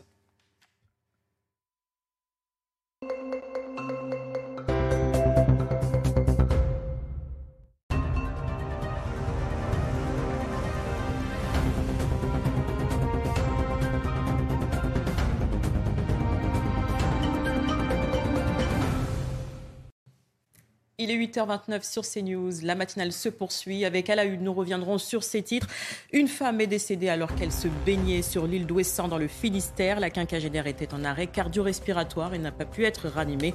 La façade nord-ouest de la Bretagne était en vigilance orange ce mercredi en raison d'une dépression baptisée Patricia. Nous ferons le point avec Carole Zanin. Conséquence des émeutes du mois dernier, la pénurie de poubelles, l'agglomération du Grand Paris Sud peine à livrer de nouveaux conteneurs et compte sur la solidarité entre communes, vous le verrez. Un mois après les émeutes, Emmanuel Macron promet une initiative politique d'ampleur à la fin du mois d'août. Le chef de l'État qui refuse de lier les violences récentes aux enjeux migratoires. Il ajoute de ne pas exclure le passage en force sur la future loi immigration. Et puis l'alerte de secours en cette période estivale, le manque de vigilance des parents avec l'utilisation des téléphones portables à la plage ou la piscine. Conséquence, le risque de noyade augmente, vous le verrez. Et vous le disiez en titre, euh, Sandra, une femme est donc décédée alors qu'elle se baignait sur l'île de Ouessant. C'est dans le Finistère. La quinquagénaire, elle était en, arrêt cardio-respiratoire. Oui, et puis en Charente-Maritime, un enfant de 10 ans a été grièvement blessé hier après-midi après la chute d'un arbre à Montpellier de Médilan. Il souffre d'un traumatisme crânien. Son pronostic vital est engagé. Alors on le voit, Caron Zanin, euh, des drames hein, liés euh, à la météo, puisque la façade nord-ouest de la Bretagne était en, vigilance orange hier en raison d'une dépression impressionnante. Hein. Oui, Olivier, quatre départements ont été placés hier sous vigilance orange pour cause de vagues submersion. Et c'est cette tempête Patricia qui s'est formée en Irlande et elle a balayé euh, les départements du nord de la France hier. Résultat, on a recensé une houle à plus de 6 mètres à certains endroits. On a eu des vagues, vous le voyez sur cette vidéo, qui sont venues éclater sur les digues, des vagues euh, impressionnantes euh, qui ont euh, ébloui, qui ont fait peur d'ailleurs à certains touristes, des vents assez violents. Regardez, on a recensé des vents d'après Météo France et c'est ça qui les a un petit peu étonnés, des, des, vents qui ont flirté les 95 km par heure à l'intérieur des terres. Ce sont des rafales de vent similaires à celles qu'on a pu euh, voir et ressentir le long du littoral atlantique ou encore le long des côtes de la Manche. Je rappelle que ce phénomène n'est pas exceptionnel. Euh, ce sont des départements qui sont habitués à des tempêtes, mais ce qui est exceptionnel en soi, c'est que ça arrive à un moment durant l'été. C'est ça le caractère exceptionnel de cette tempête. Carole, à quoi s'attendre ce matin? Est-ce que ça va euh, se calmer, ces, fortes... Euh, ça va se calmer, ça s'est d'ailleurs calmé, ça commence, excusez-moi, à se calmer ce matin de 50 à 60 km par heure pour les rafales devant le long de euh, la façade atlantique, mais également à l'intérieur des terres. Et euh, la bonne nouvelle pour les baigneurs, c'est que vous pourrez aller vous baigner aujourd'hui le long de la façade atlantique ou encore le long des côtes de la Manche. Merci beaucoup Carole Zanin pour toutes ces explications. On en vient euh, à ces conséquences de ces violences urbaines. La pénurie de poubelles, puisque l'agglomération du Grand Paris Sud eh bien, peine à livrer, Sandra, de nouveaux conteneurs. Et oui, tout simplement parce que les anciens ont été pris pour cible par les émeutiers récemment. Pour l'instant, elle compte sur la solidarité entre communes. Raphaël Lazreg. Donc voilà, ça fait depuis plusieurs semaines qu'on n'a plus de bac à poubelles. On est obligé de jeter nos poubelles dans la rue, sur le trottoir, là où les gens marchent. Comme vous pouvez constater, bah, en plus ça coule, ça fait vachement crado et tout, donc bah, on a marre quoi. Cette résidente du sud de Paris n'est pas la seule à être dans cette situation. Un mois après les émeutes et les feux de poubelle, certaines communes peinent à récupérer de nouveaux bacs. Une situation compliquée, surtout dans les quartiers touchés par les incendies. Il en manquait partout. Il en manquait vachement, il en manquait dans tous les quartiers. Il y en a qui ont brûlé et ça a mis du temps à se remettre en place, surtout dans les quartiers en vrai. Mais dans certaines petites rues euh, plus pavillonnaires, on va dire, il y avait beaucoup moins de poubelles cramées, donc beaucoup plus propres. 1000 bacs à poubelles ont été incendiés dans l'agglomération du Grand Sud Paris. Actuellement, 800 bacs ont été remplacés, mais les industriels sont submergés par les commandes. Une opération de remplacement qui a un coût. Aujourd'hui, on va dépasser les 100 000 euros. Hein, sur, euh, je parle juste en approvisionnement. Je ne parle pas de la, des frais de logistique qui ne sont pas estimés à, l'heure actuelle. On traite l'urgence. Un millier de bacs euh, avec une moyenne d'une centaine d'euros par bac, entre 100 et 120 euros. Bah voilà, vous avez vite fait le, lien. Les 1000 bacs à poubelles brûlés dans les villes du Grand Sud Paris devraient être entièrement remplacés d'ici quelques semaines.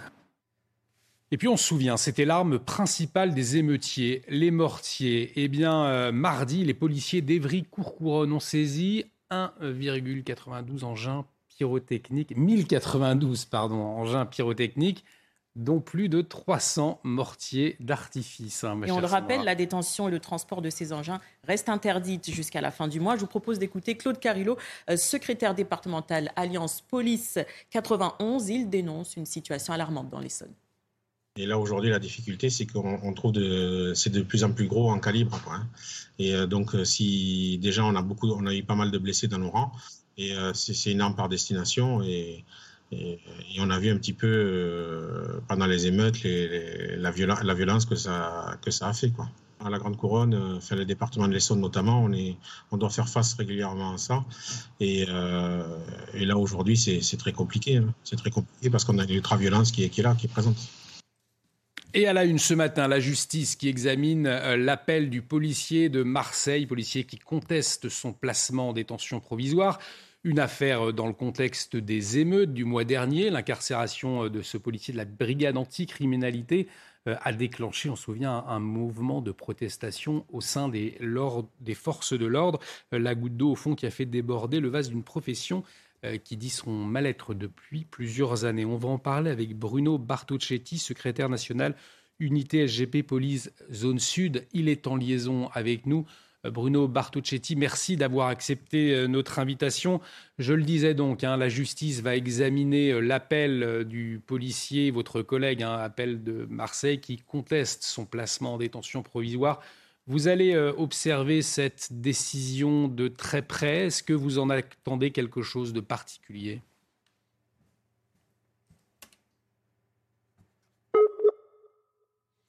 Un problème de liaison avec euh, Bruno Bartocchetti. On, va y revenir euh, dans un instant. Hein. Il est revenu. Bruno Bartocchetti.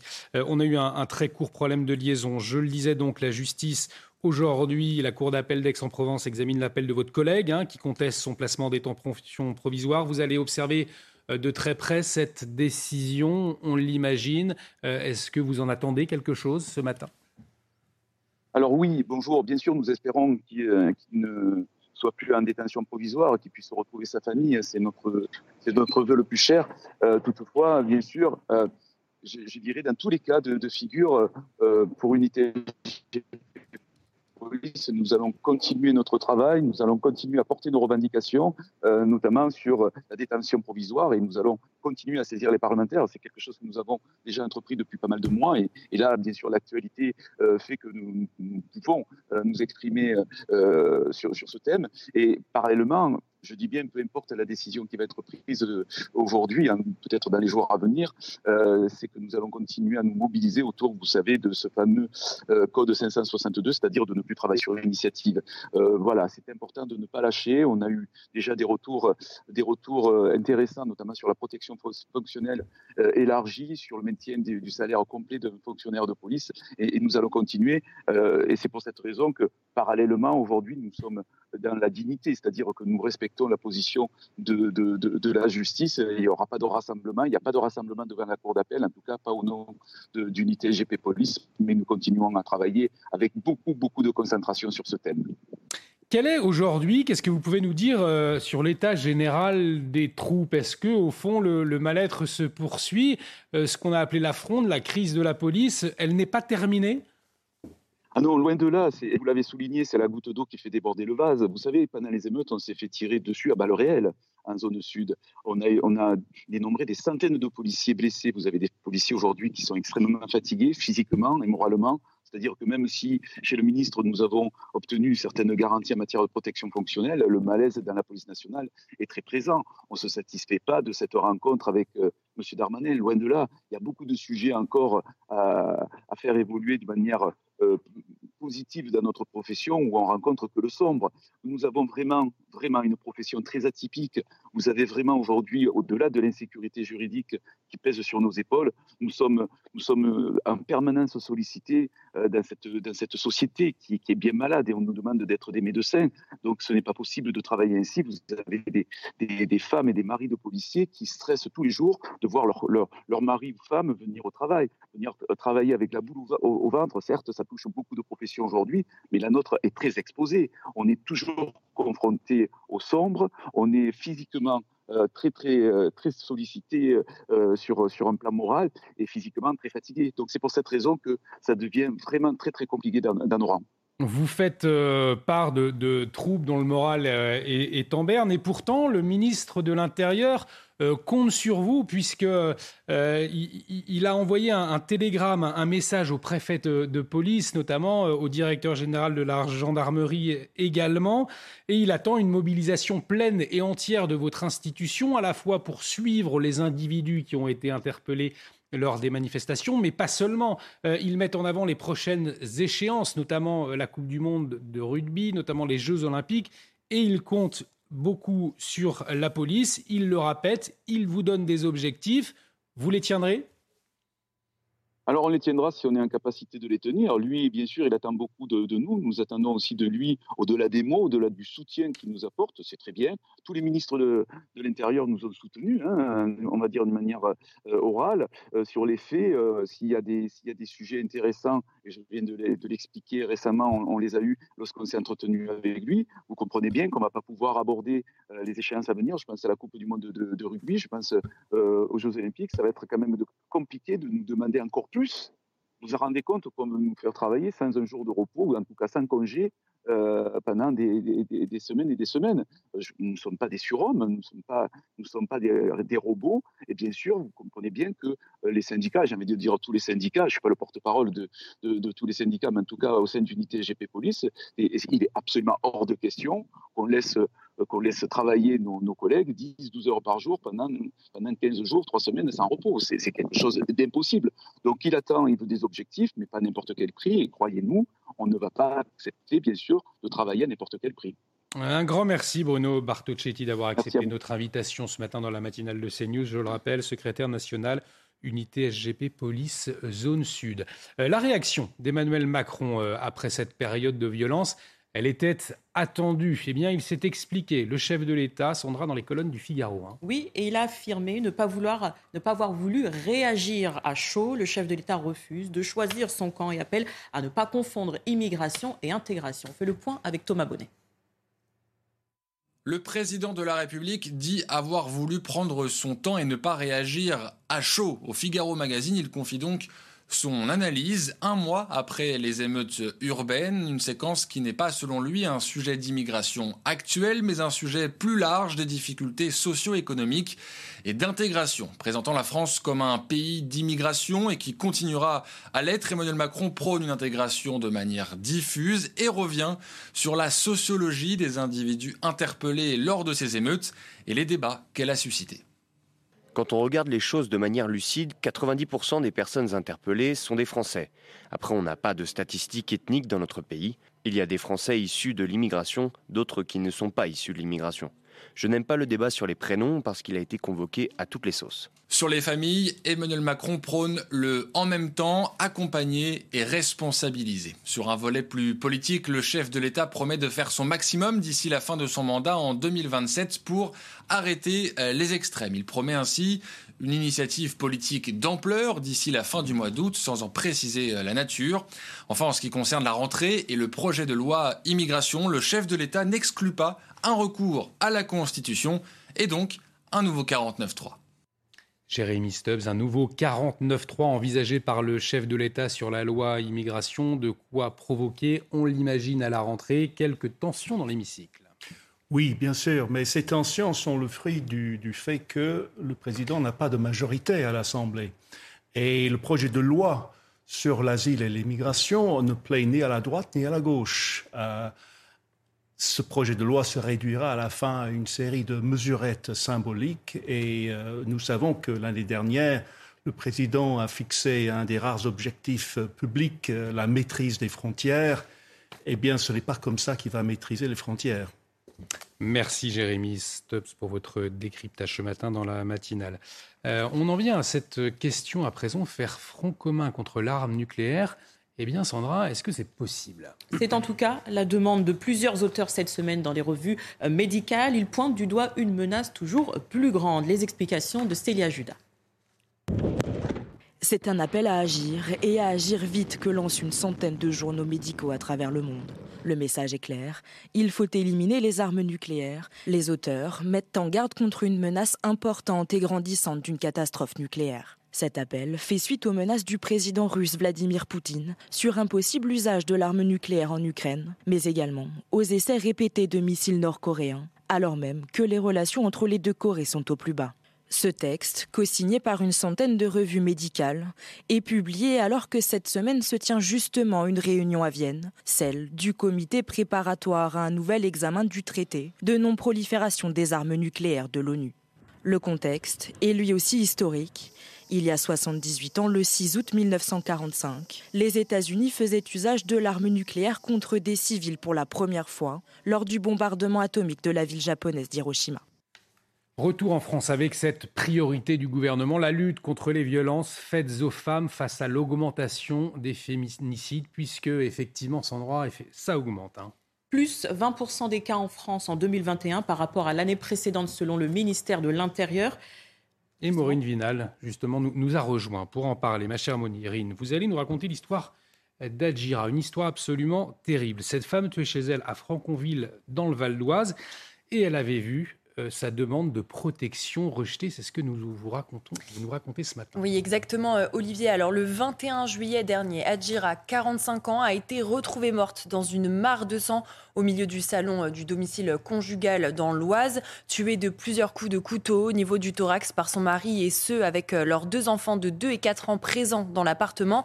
Elle avait pourtant porté plainte le 10 janvier contre son conjoint et était partie habiter chez son frère pour elle, pour Adjira euh, début mai. Hein. C'est un véritable effondrement selon euh, l'avocate de la famille, puisque sa demande d'ordonnance de protection contre son mari a été rejetée par euh, le tribunal de Pontoise pour faute d'éléments prouvant que le conjoint était un danger réel. Suite à l'assassinat d'Adjira, l'homme qui avait été retrouvé inconscient dans la cuisine suite à une prise de médicaments a été pris en charge par les secours puis a été mis en examen pour homicide par conjoint et écroué le 27 juillet selon le parquet de Pontoise. Alors comme vous le disiez, effectivement, euh, le nombre de féminicides a augmenté de 20% en France en 2021, avec 122 femmes tuées sous les coups de leur conjoint ou ex-conjoint, selon les chiffres du ministère de l'Intérieur. Oh, merci beaucoup, euh, Maureen euh, Vidal.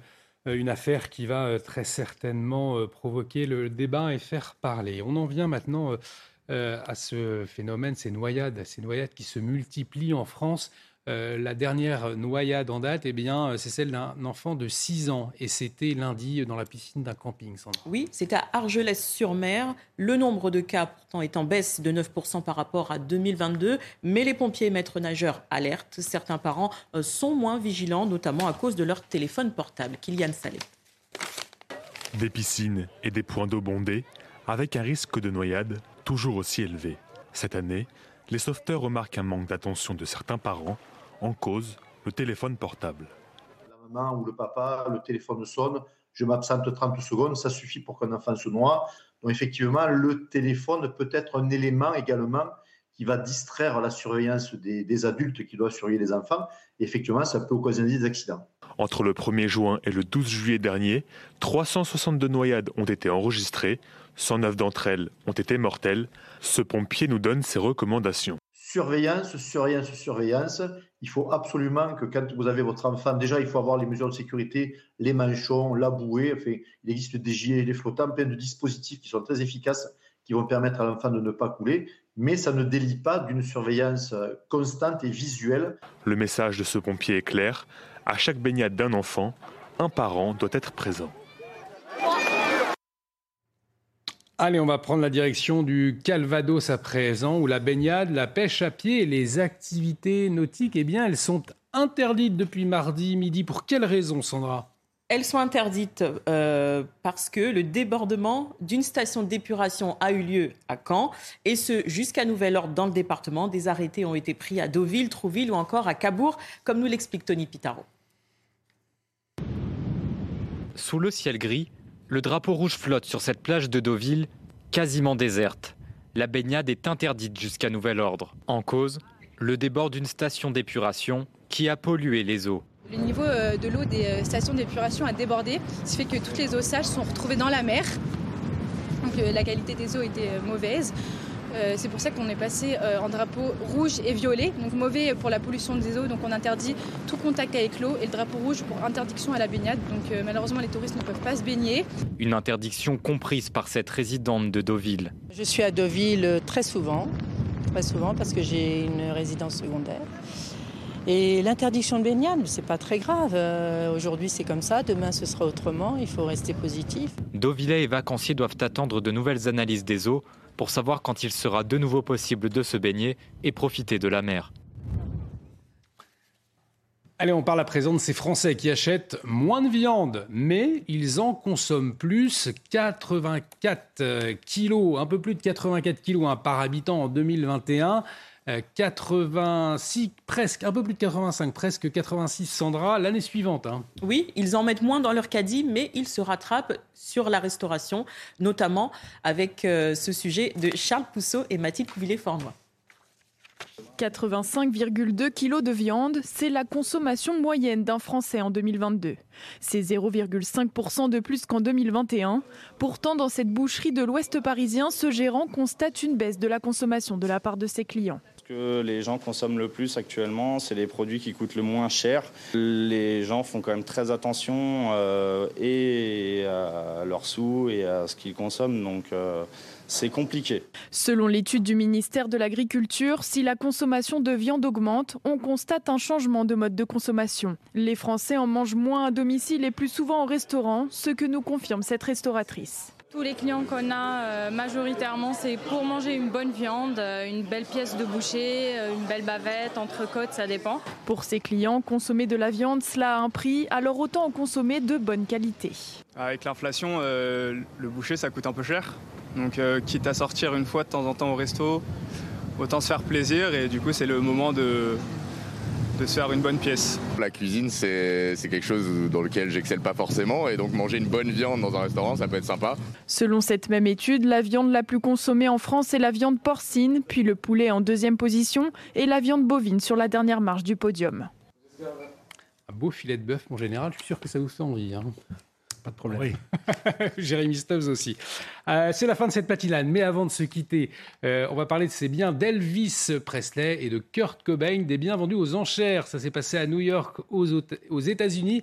Et parmi les lots, qu'est-ce qu'on pouvait trouver, Sandra? Plusieurs choses, des tickets de concert, des bijoux, des colliers, des bagues, même une montre, et également une guitare électrique ayant appartenu au rocker Kurt Cobain. Et voilà, c'est avec ces objets donc Davis Presley de Kurt Cobain que cette euh, matinale se termine. Un grand merci pour votre fidélité. On va se retrouver euh, demain, euh, même heure, à 6h. Merci à vous, Sandra Chiombo. Merci beaucoup. Jérémy Stubbs. Merci, euh, Général Bruno Clermont, euh, de nous avoir aidé à, décrypter l'actualité ce matin. Une actualité qui continue, bien évidemment, sur CNews. Dans un instant, l'heure des pros, l'excellent Elliot Deval, bien évidemment. Restez avec nous sur notre antenne.